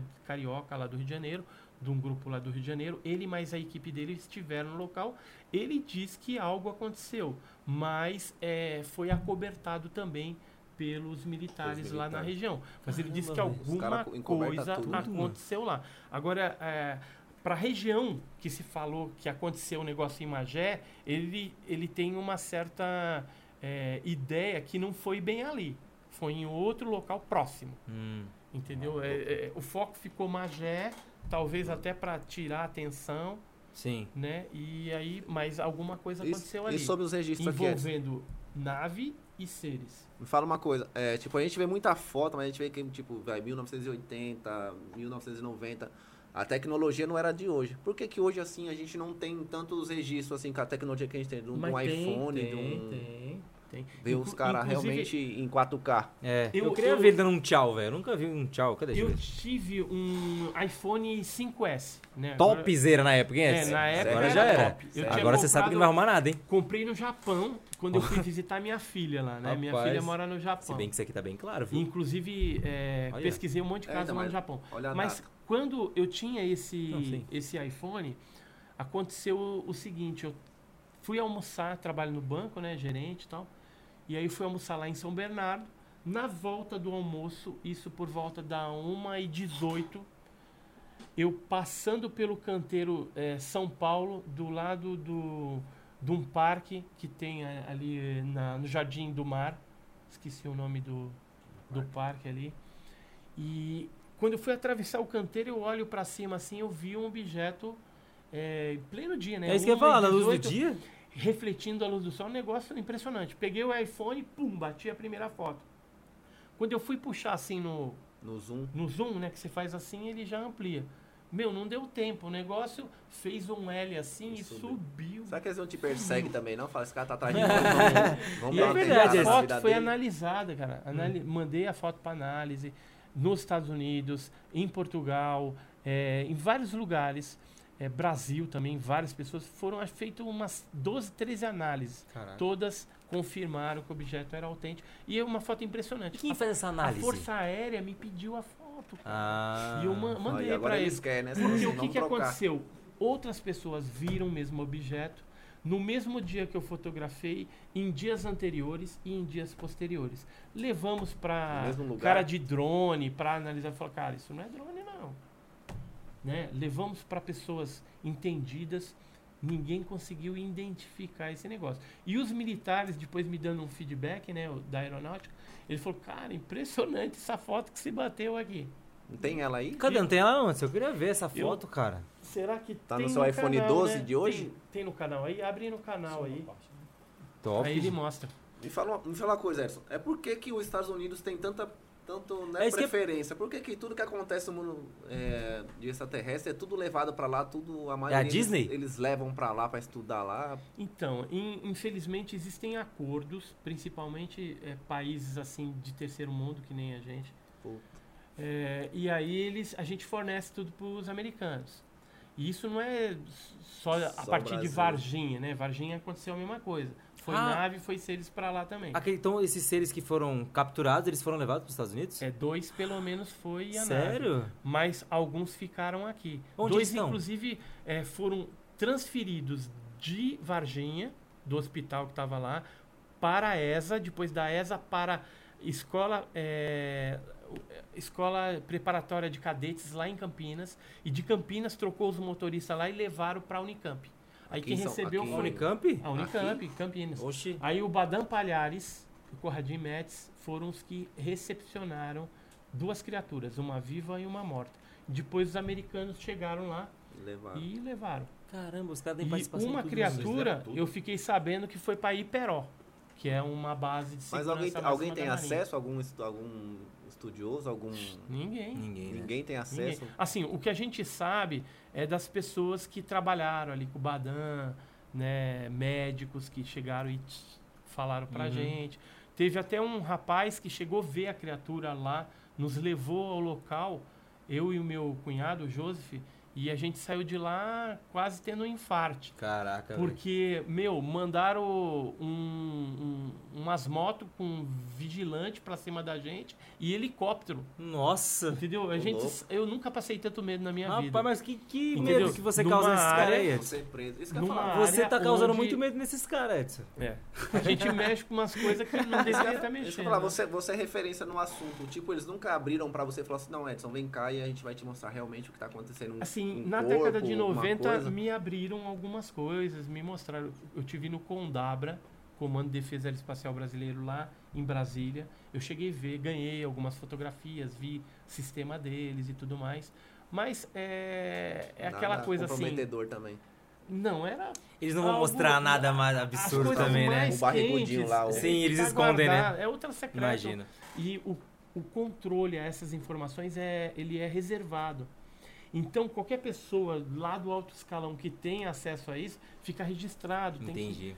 e aí, por exemplo, se vazar alguma coisa daquela lá, peraí, quem que foi o cara que acessou isso? Ah, foi só Cicrano e Beltrano. Então, só pode ter partido deles. Qual será a punição, Aí- tipo, se o cara revelar o, o que tem? isso Ó, aí? só pra você ter uma ideia, tem um cara de. um militar de Varginha que me procurou algum tempo atrás e ele falou assim: ó, colaboro com você, respondo todas as perguntas que você quiser.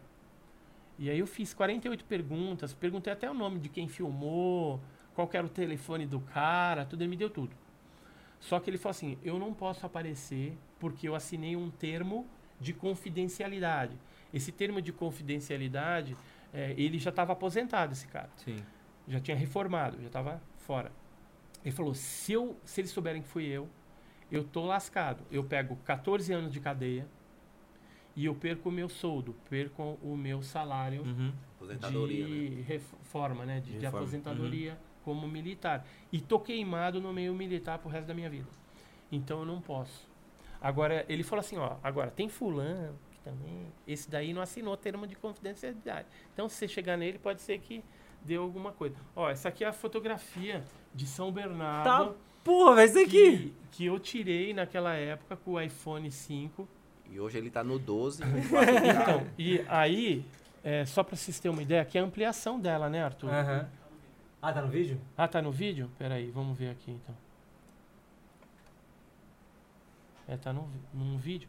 Mas a, a fotografia, ela, ela praticamente, ela, ela é maior, tá? Porque o objeto tava em cima, assim, tinha uma vegetação, as folhas do, do, do parque. Parque Lazuri, lembrei.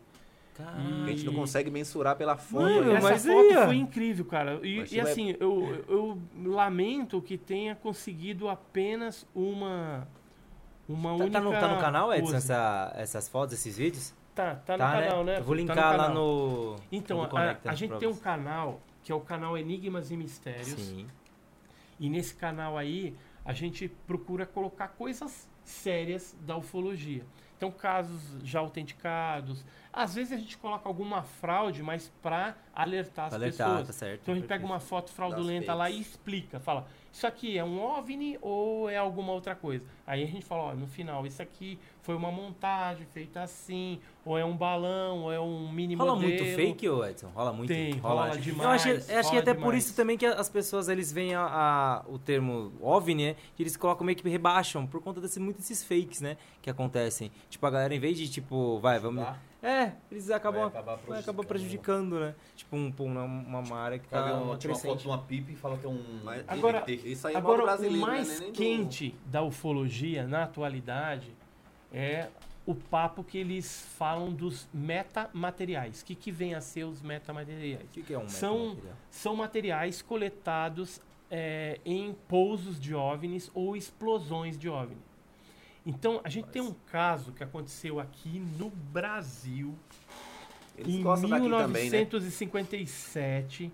Isso aqui é um, um laudo do Ministério da Agricultura que foi assinado pela tecnologista é, química Lui- Luísa, né? Uhum. E fala de um objeto que explodiu em Ubatuba em setembro de 1957 na Praia das Toninhas e lá é, vários fragmentos chegaram ao, ao é, à praia e alguns pescadores e turistas que estavam ali em 1957 coletaram isso. Depois mandaram para Ibrahim Suede. que Quem é era Ibrahim um, Suede? Ibrahim Suede era um colunista Ah, do jornal O Globo, Rio de Janeiro. E depois foram feitas matérias na revista Cruzeiro, extinta revista Cruzeiro tal, falando a respeito da explosão desse disco voador. Esse aqui são quatro fragmentos que nós recebemos de um filho de um militar do exército que participou da, da, da retirada desses, Do desses garimpo. metamateriais né, do objeto que explodiu. E o que, que a gente fez? Quando nós recebemos esse material, nós fizemos duas análises na USP. Uma delas é essa daqui, né? A outra eu não trouxe, mas uma foi feita análise quantitativa, outra qualitativa. A qualitativa eh, nos mostrou eh, que havia um, um percentual de magnésio muito grande. A quantitativa nos dava o percentual, 99,3% de magnésio puro desse objeto. E não tinha E nada aí- que poderia fazer isso? Isso foi agora recentemente, ó. Você vê que a análise foi feita em 2017. Sim. Tá? Eu recebi o material 2016, finalzinho. E esse laudo aqui é um laudo de 57 que também fala que o objeto tinha 99.9. Então trata-se do mesmo material, do mesmo evento que ocorreu em 1957. Aí a gente ficou na dúvida, pô, mas aquele objeto voador que apareceu, que as pessoas viram, que explodiu, tal, não poderia ter sido um meteoro? Aí eu consultei Os balões meteorológicos. dois eles usam, né? especialistas em meteoritos, né? Que é a Maria Zucoloto, que é do Museu Nacional do Rio de Janeiro, aquele que pegou fogo. Sim, sim. Ela cuidava da parte de meteoritos. E consultei o Paulo Anselmo Mattioli, que está aqui o laudo dele. E com base nisso tudo, né? E nesse material que ele analisou, e a Maria Zucoloto, eles falaram o seguinte: que meteoritos que já caíram na Terra, que tem na sua composição magnésio, no máximo, no máximo estourando, teria 26% de magnésio. magnésio. combinado com níquel, ferro, estanfiodita, fargitonita, outros elementos de meteoritos. Então, definitivamente, ele fala aqui que portanto, as amostras não possuem as características de meteorito, sendo assim, é outro material. Então podia ser seja- estilaços da nave, então, em si ou não? Não, é, é uma nave, é um OVNI. Não, Mas não tem, tem nada nada, que a po- ver com meteorito isso daí. Mas não tem nada que possa ser, tipo, feito assim, sei lá, na, Na numa terra. indústria e. Meu, 1957, uma vila de pescadores em Ubatuba, Praia das Toninhas, tinha seis famílias de pescadores. Isolado. E alguns turistas que iam. Aonde que tu vai arrumar magnésio 99,9%? É, aí fodeu. Aí eu, Aí. Entendeu? Mudou, Se a gente procurar Entendeu? aqui hoje, a gente não, Não encontra. tinha. É. Tanto é que esse assunto dos metamateriais é o que chama a maior atenção dos cientistas na atualidade. Tem um físico francês, o é, Jacques Vallée, Jacques Vallée é que conhecido. ele é consultor da NASA, é consultor do é, Bigelow Aerospace também, do é, Robert Bigelow, né? Que é multibilionário aí, né? Que mexe com essa parte toda de, de conquista espacial, tal, tá sempre... é, o Elon Musk Elon mesmo Musk. tá interessado fã, nisso aí. Então, esses caras querem esses materiais para usar essas tecnologias de alguma forma. Ou entender, né? Os objetos voadores não identificados que faz isso, faz aquilo, e não tem controle nenhum militar, né? Pelo menos na Terra, não, não tem como você dominar, controlar esse, esse fenômeno. É, se eles tiverem o domínio desses elementos aí, eles vão chegar numa tecnologia legal até para propiciar essas viagens com mais rápidas. tantos. Eu ia falar pra você o seguinte: a gente com tantos satélites, com tantos radares, com tantas coisas, a gente não tem controle de- do que sai e do que entra da Terra. Tipo, saber com, com exatidão, poxa, tava vindo um, sei lá, um disco voador do lado da Bahia lá, pô, vamos, vamos pra lá. Não tem, não tem. O NORAD nos Estados Unidos controla isso e comunica. Tanto é que o caso que é o NORAD? Varginha, NORAD é um departamento desses que fiscaliza a- o céu, né? O, o espaço 24 horas por dia. Então, É como eles se fosse sabem... tipo um microscópio. Como é que fala? Um- é um, como se fosse um binóculo. sonar, né? É, um, é isso. É, é uma central onde eles têm os rádios telescópio combinado com satélite, com telescópio, tudo, onde- lembrei a palavra. É tipo um eles- telescópio É, gigante? aqueles grandão. Entendi. Mas não é só isso. Hoje eles têm a tecnologia do satélite, né? Vários satélites combinados É, aí Trabalhando ao mesmo que, tempo. que é, rastreiam tudo isso. Então eles sabem onde que aparece, onde que cai, E não né? E, e tanto é que o de Parada Varginha, louca, né? eles abalroaram o objeto e sabiam a latitude e longitude onde ia cair. Aí ligaram pro governo brasileiro e falou, ó, manda a gente para lá. E aí a base mais próxima era uma base do exército, que era a ESA, a Escola de Sargento das Armas. Aí teve que ser o pessoal de lá. Porque se tivesse alguma base da aeronáutica, era o o que eles iriam é, ter prioridade para pesquisar esse assunto. Pra chegar lá. Porque assim, cada, cada arma tem um departamento de inteligência que cuida dessa parte de ufologia. Por exemplo, na Marinha, a gente sabe que eles chamam esses objetos, é, como aparece muito no mar, entrando e saindo, de OSNI, que é objeto submarino não identificado. Tá? Tem casos É. assim, tipo, de coisa um saindo monte, do mar? um Sério? monte, um monte. Cara, eu É, nunca vi, hein, velho. Detectado em sonar. Eu, eu tenho. Eu entrevistei o. é, como é que ele chamava? O, é, Freitas. Que ele foi. coman- Comandante Freitas. Ele foi do. Daquelas missões da Antártida. Sim. Que foram com. Com o professor. é, como que era o nome daquele navio? Saldanha? Não, não era o Saldanha, era o professor. Ixi, agora não vou lembrar o nome. Mas é, tinha um navio da USP que ele fez várias missões para a Antártida. E o comandante Freitas, numa dessas viagens ao continente antártico, chegou a observar fenômenos desse tipo. E, inclusive, o subcomandante dele, que era o Guedes, ele chegou a ver no sonar um desses objetos em formato de V, assim, em- dentro do mar. Uhum. Um negócio dentro do né? mar. Dentro do mar. Não, tava andando. Ah, andando em dentro do movimento? mar, em movimento. Eles registraram isso naqueles é, registro de diário de bordo.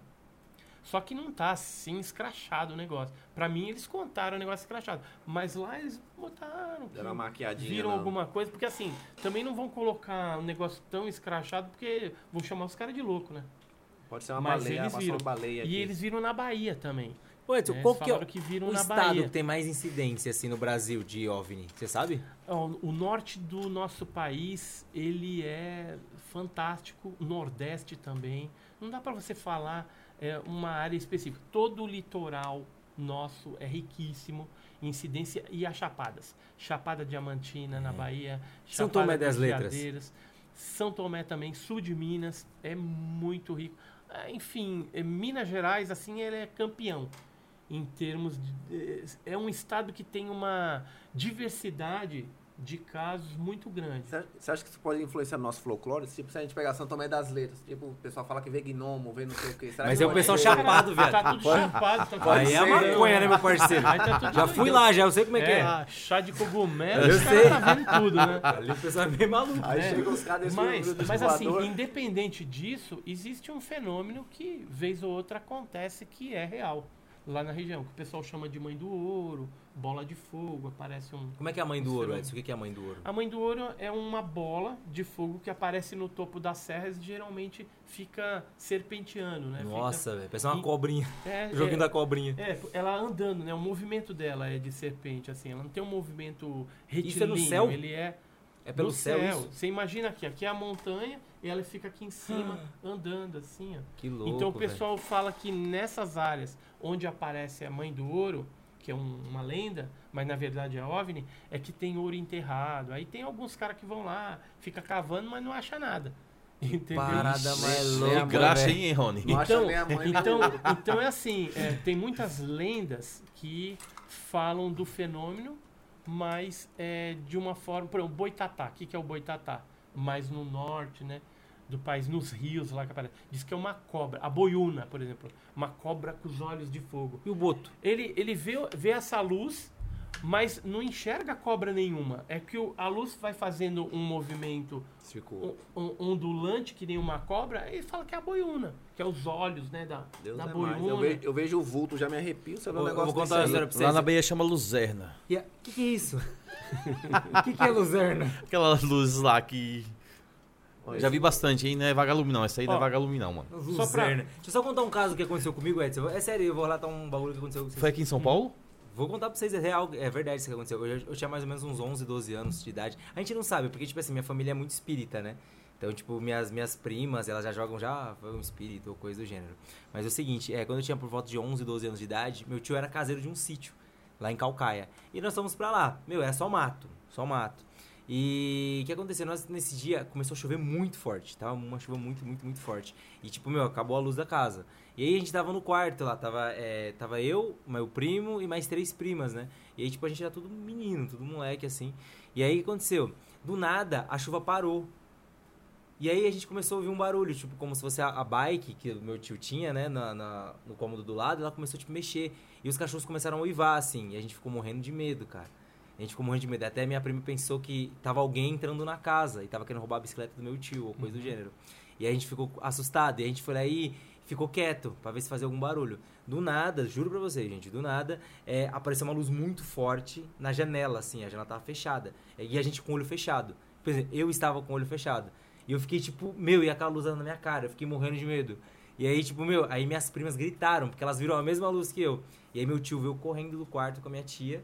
E aí, tipo, eles ficaram, o que aconteceu? O que aconteceu? Meu tio, meu seminu ainda, meu tiozão acho que tava dando uma brincada com a tia. Aí ele, tipo, me assustou do nada. E aí ele falou assim, meu, eu vou lá fora. Daí ele foi lá pra fora. E ele falou que, tipo, meus cachorros estavam, tipo, assustados, tipo, de baixo, assim. E um tava dentro da casa e o outro tava, tipo, meio que se escondendo, assim. ó.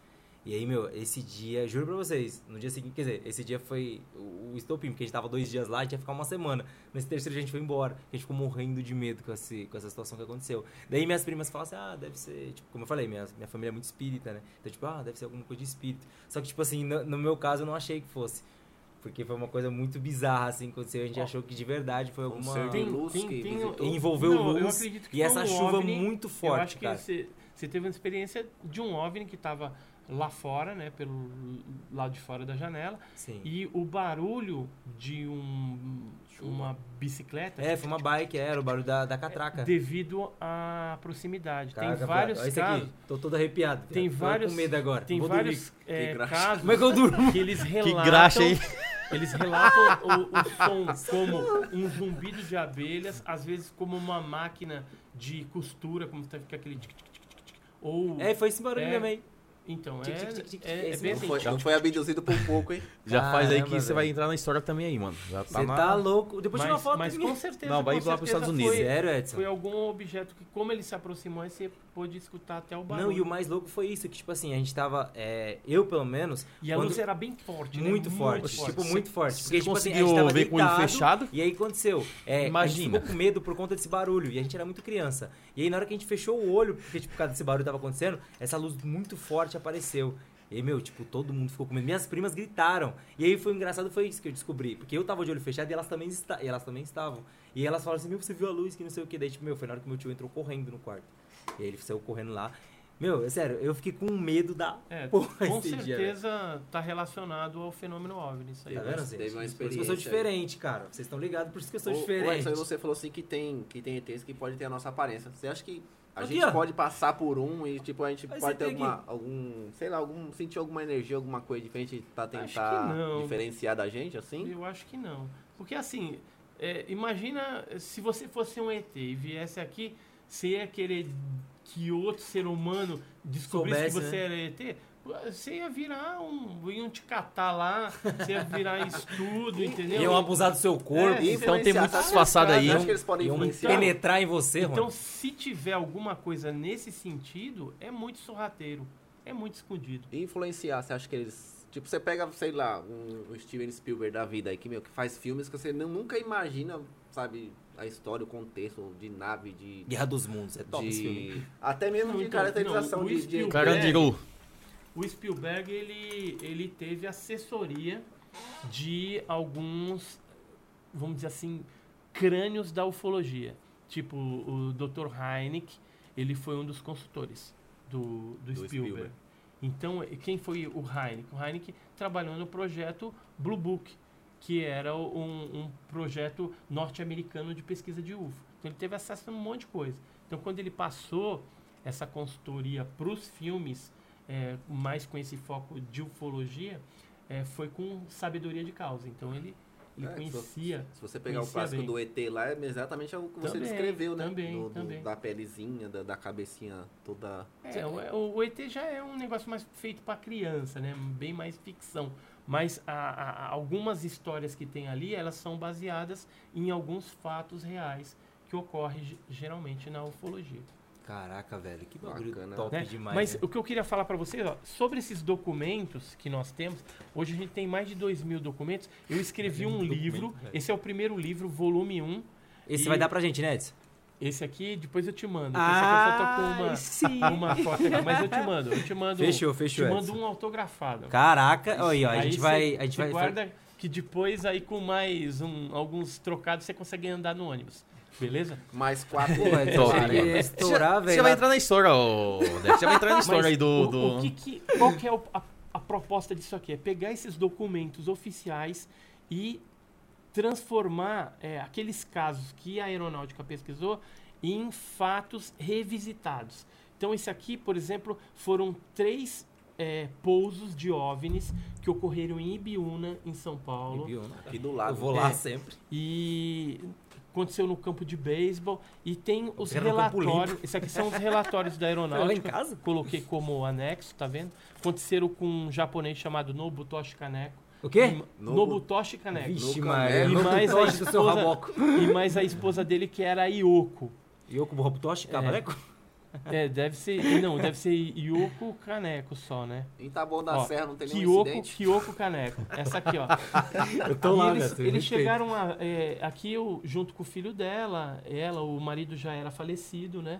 Mas ela disse que chegou a observar seres dentro do objeto. Quando a aeronáutica fez a pesquisa, ela se é, atiou ao fato do objeto que tinha pousado. E como ficou a marca, isso é que a aeronáutica foi lá e pesquisou. Mas em nenhum momento no relatório militar eles falam de seres. Mas quando eu entrevistei, voltei lá para fazer a repesquisa e com conversei com a Kyoko, ela falou: nós vimos com um binóculo, tinha algumas silhuetas de algumas coisas andando dentro daquele se movendo, objeto luminoso, se né? movendo. Então, o que, que é legal desses livros que eu estou escrevendo? Resgatando a história militar ufológica brasileira através de documentos oficiais e através de informações novas que a gente vai descobrindo. Ó, isso aqui, por exemplo, foi uma lenda que tem na região, chama o Caminhão do Outro Mundo. Diz que é um- uma luz assim com um monte de janela e tipo uns faróis e aquele negócio sai voando por cima da Nossa, onde que é isso? da Isso foi cidade- relatado Ibiúna, isso? Em tudo em Biúna? Ibiúna, tudo em Ibiúna. Caraca, Já nem vou mais. Ó, aqui se- um outro caso também do tal do, do caminhão. Ó, são, são desenhos Nossa, diferentes. ó, de Então você dá uma resumida em diferentes. várias histórias aí dentro do livro, né? Então é, é bem legal, Nossa, por quê? Porque a gente acaba resgatando e mostrando. Aqui tem o- os militares, ó. Quer ver? Achar eles aqui. Os militares que chefiaram esse Cione. Aqui, ó. Eu no quarto pomar, que é onde foi a, a central deles. Deixa eu só achar os mili... Cadê eles? Aqui. Esse aqui é o Brigadeiro José Vaz da Silva. Ele foi o chefe administrativo do Quarto Pomar. Ele que teve a ideia de criar um, um órgão oficial da aeronáutica para pesquisa de OVNI. E esse daqui é o cara que me deu os documentos, os originais. Ele era o croquinista do Cione. Chamava Acacil, já é falecido também. O que é o croquin, que que é croquinista? Ele fazia todos os desenhos, vou mostrar aqui para vocês, é, de todos os casos, eu trouxe só alguns. Os casos Ah, pesquisados pela aeronáutica, depois ele fazia o desenho colorido das Entendi. naves observadas pelas pessoas. E é todos formados de disco mesmo, né? É. um negócio muito louco. Alguns Esse aqui é o né? Corona. Esse é o Corona. É o coroninha. Certeza, ali. Você faz o que, Edson, esse aqui além é um- da, de trabalhar com a ufologia? Eu trabalho em banco, Ah, sou, é gerente, banca- sou ah. gerente de banco. Esse é o Corona, não? E- Sim, é o E Corona. tem o canal, né? Diferença canal Enigmas e Mistérios. Que fala ali. Você tá empolgado. Eu tava só mostrando na, na câmera só. ali agora. É por isso que não pode ter muita ilustração. É, não pode ter já- ilustração, Ele é. já quer colorir. Sabe já. criança? É a mesma coisa. Já quer colorir. já. Traz o Então, é, tava só mostrando assim, na é um câmera. assunto, ufologia é um assunto fascinante, é Muito, algo cara, muito. que ainda muitas coisas vão se descobrir ainda, né, pesquisando, mas tem que pesquisar seriamente. E tem também, eu faço um alerta, né, para as pessoas aí que estão nos ouvindo, nos assistindo, que fique atento na internet que tem muito fake, muita fraude, muita coisa que não tem nada a ver. Então, busque sites, canais de credibilidade. Tem alguns que de que realmente muita credibilidade, Ed, além do seu, lógico, né? Olha, difícil. É difícil? É Difícil difícil. indicar alguém. Mas, por exemplo, tem o, o canal do, do Arthur, lá do Rio de Janeiro. Tem o site da Burn, que é Burn. portal Burn. Depois você deixa tudo isso pra gente colocar na descrição, viu? Não esquece, viu, Arthur? Tem alguma Deixa coisa Tem o avistar? portal Fenômeno de um amigo meu, que é o Jackson, tem documentos lá, tem casos bem legal esse portal também. Então, tem alguns portais interessantes. E tem o site da revista OVNI Pesquisa também, que é é a www sua, né? Inclusive essa revista 7, a gente é tudo feito é, artesanalmente. Sério? É, a gente Ah, sabia reúne, junta uma grana, vai lá, Pô, manda, manda top, imprimir e tudo mais. imprimir. Só que o que, aconteceu esse mês agora que passou? É, uma editora procurou a gente e vai Ah, colocar ela em legal. banca. Então, a partir da 8, do número 8, a próxima, ela já vai estar em bancas. E online, também. ela vai estar vai tá disponível Tá também? em, em online também tá no disponível? site. Tem que fazer no uns e-book dela. Tem e-book, tem? tem e-book, tem e-book. Ó, que top, velho. Entendeu? Então, é, é- essa revista, ela é metodologia científica, os consultores dela são top, não tem nem, nenhum viagem na maionese aí. Porque tem uns caras aí na ufologia, viagem? cara, Sério? viaja demais, dá vontade de se dar uma bordoada na orelha. Todo- Ó, galera, então, a os profissão caras falam tem, né? muita mentira, entendeu? ovnipesquisa, viu? ponto .com ponto .br, É, www.ovnipesquisa.com.br. É a única revista científica sobre OVNI, né, especialista em OVNI que existe no mercado atualmente. Beleza. né? Esse aqui é o livro, né? Galera, E esse é o livro. A gente tem os, eu tenho os meus dois livros na Amazon. ah, tem né? na Amazon também? Tem na Amazon também. Tá chique. pegar lá, então, hein? E aí você consegue a versão digital ou impressa. Sim, sim. A- aliás, a impressa está no Clube dos Autores. Clube dos Autores você consegue. E na Amazon a versão digital. Não, fechou. Eu, É eu compro bem muito livro lá na É demais. bem legal, bem legal. Bacana que são bem ilustrados, tem É. bastante E fotos, tem bastante, bastante... foto e Pra assim, criança que eu gosta de desenhar aqui, ó. Eu tô escrevendo mais dois livros agora. O volume 2 para trazer mais uns casos aí com documentação militar e tô escrevendo um sobre a explosão do OVNI de Ubatuba. E tem um outro que tá meio parado, que é sobre, mas aí fica para uma outra vez que eu vier aqui no seu Ah, programa Top. para a gente falar sobre é, o astronauta brasileiro, mas não é o Marco César Pontes. Vixe. Que, que viu, que avistou também? Não. Não. É, Até um, é uma pesquisa que eu fiz no passado, e aí dizem as más línguas que um dos astronautas a pisar na Lua, norte-americano, ele era brasileiro, se naturalizou americano, e aí virou um herói norte-americano, mas que era brasileiro. Sério, Se isso? vendeu, então? Então, esse é um livro que eu estou escrevendo também. O, o Carlos Alberto Machado, ele vive me cobrando para me terminar o livro, né? E aí eu fico enrolando, mas eu tenho que terminar esse livro também. A gente tem bastante foto, documento. Entrevistei alguns parentes aqui no Brasil. Falei com a irmã também desse astronauta lá nos Estados Unidos. Tem alguns e-mails trocados. E o- o- a coisa mais interessante do livro é um documento que eu consegui com o prefeito da cidade. Que na época que o homem pisou na lua, aí foi aquele burburinho, né? Porque na cidade começaram a falar, ah, o fulano tal, não sei o quê. E Ah. aí a NASA, o, o chefe da NASA escreveu pro prefeito e falou para ele que não era o mesmo cara, que era um homônimo, mas se possível, tá escrito isso na carta, se possível coloque o nome do astronauta em uma avenida de grande circulação ou numa escola.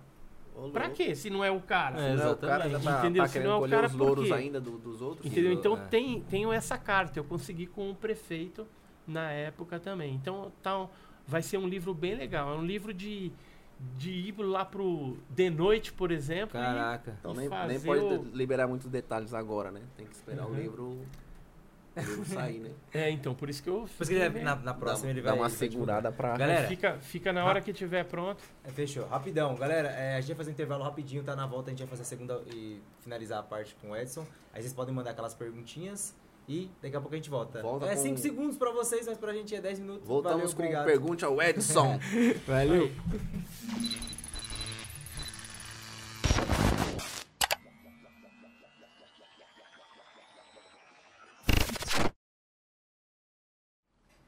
Salve galera, estamos de volta para a parte final do nosso Conecta Talkcast. Agradecer. Tá.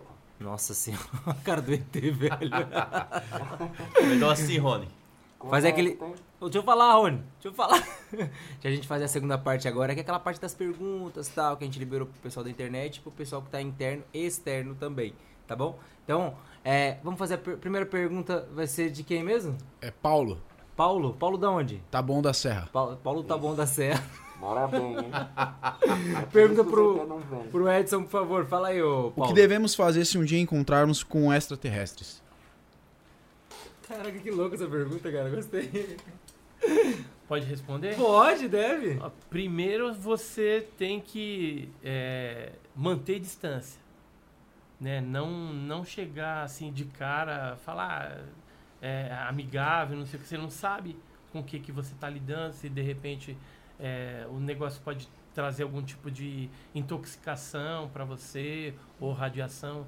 Então, é, manter distância. Se você tiver um celular, por exemplo, ou algum, algum artefato aí para filmar, tentar filmar isso daí, né? Fazer o registro. É, te- fazer o registro desse avistamento, porque é, se você tiver algo que vai corroborar o seu avistamento, é melhor do que apenas ah, eu vi um ser lá tal, e, mas não tem prova nenhuma, principalmente quando você vê sozinho, né? Por isso que quando existem casos coletivos de, de pessoas que veem né, um- esses seres ou objetos, a gente dá um pouco mais de credibilidade, né, com- do que a pessoa que vê sozinho. Às vezes ela até vê alguma coisa real mesmo, mas é, o importante é você tentar registrar e nunca se aproximar. Sem Até contato. pouso também. Quando você se deparar com um pouso, de um objeto que fica aquela marca, não chega botando a mão, pegando, né? Você pode se complicar. Tem casos de pessoas aí que adoeceram, né? E tiveram câncer, então é, tem que tomar cuidado, né? Porque não sabe com o que está mexendo, que tipo de vírus Porque pode ainda é desconhecido naquilo. pra gente, É né, cara? desconhecido, totalmente. A gente não sabe o que pode acontecer. Você pode ver que esses caras que mexem com isso, é, que realmente estão preparados, eles usam roupas para se proteger de qualquer tipo Verdade. de infecção, de qualquer tipo de vírus estranho. Então tem precaução é a primeira coisa que você tem que ter. E não tem um padrão pra isso também, né? Tipo assim, a gente não sabe o que que é um alienígena, o que Não. que não é, né? Então realmente é um negócio meio difícil de identificar, né? Agora, se você conseguir dar uma rasteira nele também, e, né, e pegar ele, prender e, Fazer e igual o cara trazer Legal. pra mim, entendeu? Amarrou Traz. Aí ia ser top, hein? Só Mas se for um chama. né? Não dá, né? que a gente chama também depois a imprensa tudo, né? E depois deixa os militares levar, porque eles levam mesmo. Sempre levam, né? É, sempre levam. Próximo internauta. Bora, bora. Você quer fazer a sua pergunta, senhorita? Qual é o seu nome? Quero, Vitória. Vitória, você participou do último programa, participou? Participei. Que legal, você tá sempre aqui. Sempre Gosto aqui. de você. Ai, que Vai lá, bom. Vic, faz aí pra fazer a pergunta pro Edson, por favor. É, você citou relatos que aconteceram todos aqui, na Terra, né? E há um tempo atrás eu vi uma entrevista de uma extraterrestre, né? Que seria uma extraterrestre, através de uma pessoa que ela dizia ser de outro plano. Existem estudos que comprovam que realmente existe outro plano com seres extraterrestres? Não existe nada que comprove ainda seres extraterrestres. É, objetos, pelo menos você tem os metamateriais aí pra gente. é, e nem dá para afirmar que aquilo é extraterrestre ou não. Lógico que tem uma história, tem um contexto. Por quê? Porque o universo todo ele é feito dos mesmos elementos químicos. Então, o que tem lá em Marte ou em outro planeta é o que de repente pode ter aqui, né? Magnésio, por exemplo, tem em vários lugares. Então, é, o que vai determinar talvez seja o estudo isotópico em cima daquele material. Agora, em termos de seres, né, de outros planos, não tem como você provar. Sempre quando aparece uma fotografia ou uma filmagem de ser, a gente fala suposto ser, ou suposto tripulante, porque não tem como saber se aquilo ali é autêntico, real, é, ou se é uma montagem feita por algum programa, né, gráfico, e tem um monte por aí hoje que dá para fazer isso. Nossa, tem vários. Então, o, para você ter certeza absoluta, você teria que ter o corpo ali, né, para poder analisar. E mesmo assim, de repente você tem algum animal, algum bicho estranho ali que é da Terra mesmo, porque tem muita coisa que ainda não foi descoberta. É, apareceu um peixe uns Né? tempos atrás que, Isso. meu, no fundo do lado do sol que que você olha, que você pensa que é É extraterrestre verdade. né? Mas na verdade são criaturas que ainda é, estão para ser descobertas no próprio planeta Terra. No, no caso dela, Edson, igual ela falou, ela falou que a entidade, no caso, o extraterrestre, usou uma pessoa para se comunicar Então, eu, com eu, outra. eu par- particularmente não acredito nisso, entendeu? Não acredito.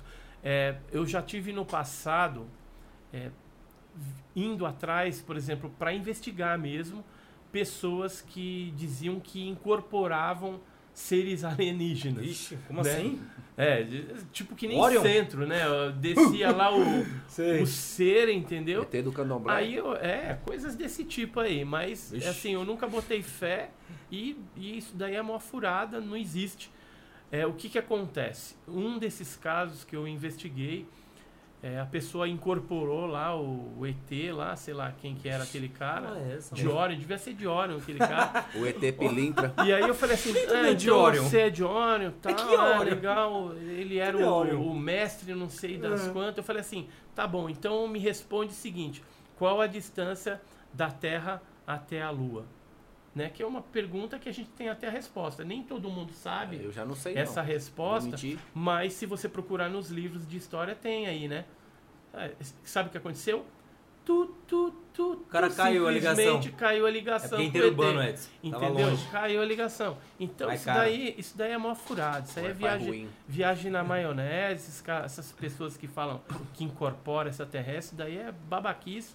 E, infelizmente, tem seres humanos que acreditam nisso, que pagam até essas pessoas para conversar, porque não sei o quê. Sim. Então tem pessoas que querem ser enganadas mesmo. E eu prezo Gosta, sempre né? pela verdade, entendeu?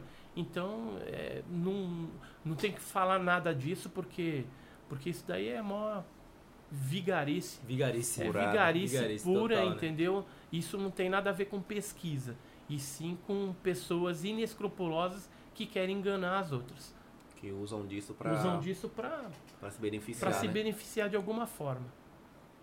Show. Ou para ganhar status, ou para vender um livro, ou, né?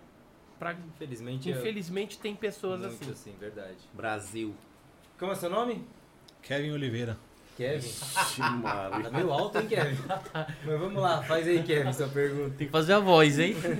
Aí não dá, né? Só falar normal. É, algum- alguns relatos que você mencionou falavam de abduções, enfim, que eles buscavam informações sobre nós. Já aconteceu casos contrários, tipo, a gente descobriu alguma informação além que, sei lá, que eles não quisessem passar, talvez a gente acabou descobrindo? Assim, que eu me lembre agora, não. Na verdade, os casos são bem sorrateiros mesmo.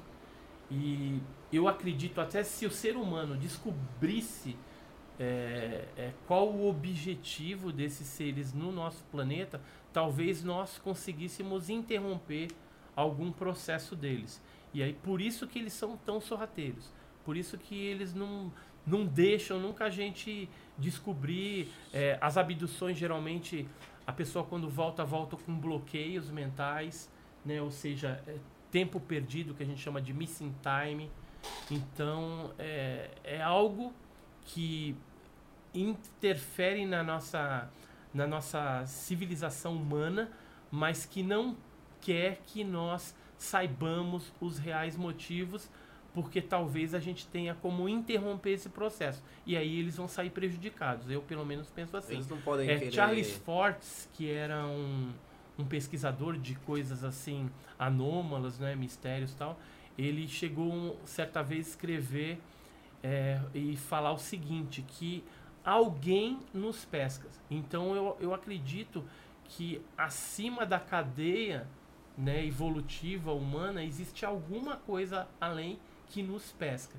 E se você é um peixe que está sendo pescado, geralmente o peixe, ele, se ele soubesse que o ser humano está lá jogando a isca para ele, não ia ser pescado, porque depois vai, vai para panela. Sim. Então é a mesma coisa. Esses seres fazem algo que não querem que nós saibamos. Você, você é evangélico, Edson? Sou. Você é evangélico. E, tipo assim, você ainda consegue lidar bem com isso, né? Tipo assim, é, por exemplo, que o pessoal que é da igreja que, vamos dizer assim, é bem fervoroso, eles não acreditam nisso. Eles não conseguem, tipo, vamos dizer assim, dividir ou, vamos dizer, separar as coisas, né? Então, é, é assim, tem uma linha de evangélicos que não acredita. Não acreditam, né? Mas tem outros que são mais neutros e tem outros que acreditam porque já viram, né? E assim, é, os cristãos, né, eles vão muito em monte orar, Sim. então eles têm essa facilidade, às vezes, de ter um contato com esse fenômeno. Eu recebo inúmeros é, casos de pessoas cristãs, né?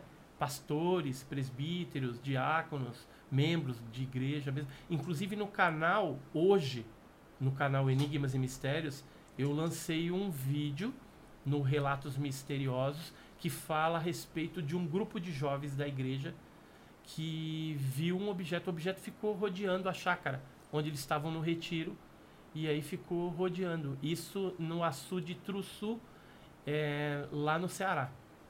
Então, é, sempre a gente recebe relatos, né, de alguns cristãos. Alguns não falam com seus próprios líderes porque tem medo de, de ser ridicularizado, preconceito. Chacota. Mas né? aí eles veem que tem um ufólogo que também é presbítero, que frequenta a igreja, no, no caso eu, e aí eles vêm tirar dúvidas, conversar.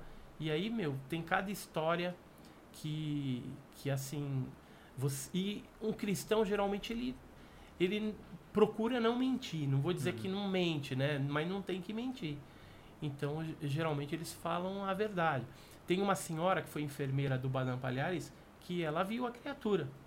E ela chegou a. Era, era assembleiana. E ela chegou a, a falar detalhes a respeito do que aconteceu. Ou seja, é uma senhora de idade, não tem por que ficar inventando, É, falando de, exatamente. de, de extraterrestre, nada disso. um ET. Então, eh, eles veem coisas. Eu, particularmente, já vi também fenômeno em, em vigílias, né? A gente foi fazer vigília no monte, lá em Campos do Jordão. Na volta, eu estava com o meu pastor, José Maurício Talão, mais o filho dele, o Leonardo, mais um membro da igreja, Wagner, e nós vimos um objeto no viram? retorno. O que que era? Era uma luz é, multicolorida e fazia um zigue-zague, uns movimentos muito doidos. Isso em duas horas da manhã lá em Campos do Jordão. Todos viu ou só você? Todos, todos viram. E também uma ocasião nós vimos uma bola de fogo na, no Monte Sinai. A gente foi numa caravana para Israel e Egito. E aí quando a gente estava na península de Santa Catalina, no Monte Sinai, já subindo, quase no terceiro estágio, subindo, aí nós vimos uma bola de fogo, cheguei até a fotografar. E aí o beduíno que estava com a gente, o beduíno egípcio, ele comentou que era um, um objeto voador não identificado. Ele falou até o nome em árabe lá, como que chamava aquilo. Ele disse que de vez em quando aparece lá no Monte Sinai essas luzes, mas eles não sabem identificar o- do que, que se trata. E ele chegou a comentar que os jornais da região às vezes noticiam eh, esses fatos, né, dessas luzes que aparecem, mas ele não sabe o que é, se é algum armamento de algum outro país fora que está ali sondando, eh, ou se é OVNI mesmo, né? Até porque Ele- é frequente, né? é bem frequente naquelas montanhas lá no Monte Sinai. E é, um- é bem impressionante aquele lugar lá, é bem, bem Bacana. esquisito. Bem esquisito, né? Galera, só pra gente liberar o Edson aqui, que ele putz, já precisa ir embora e a gente também precisa desen- finalizar aqui o nosso projeto.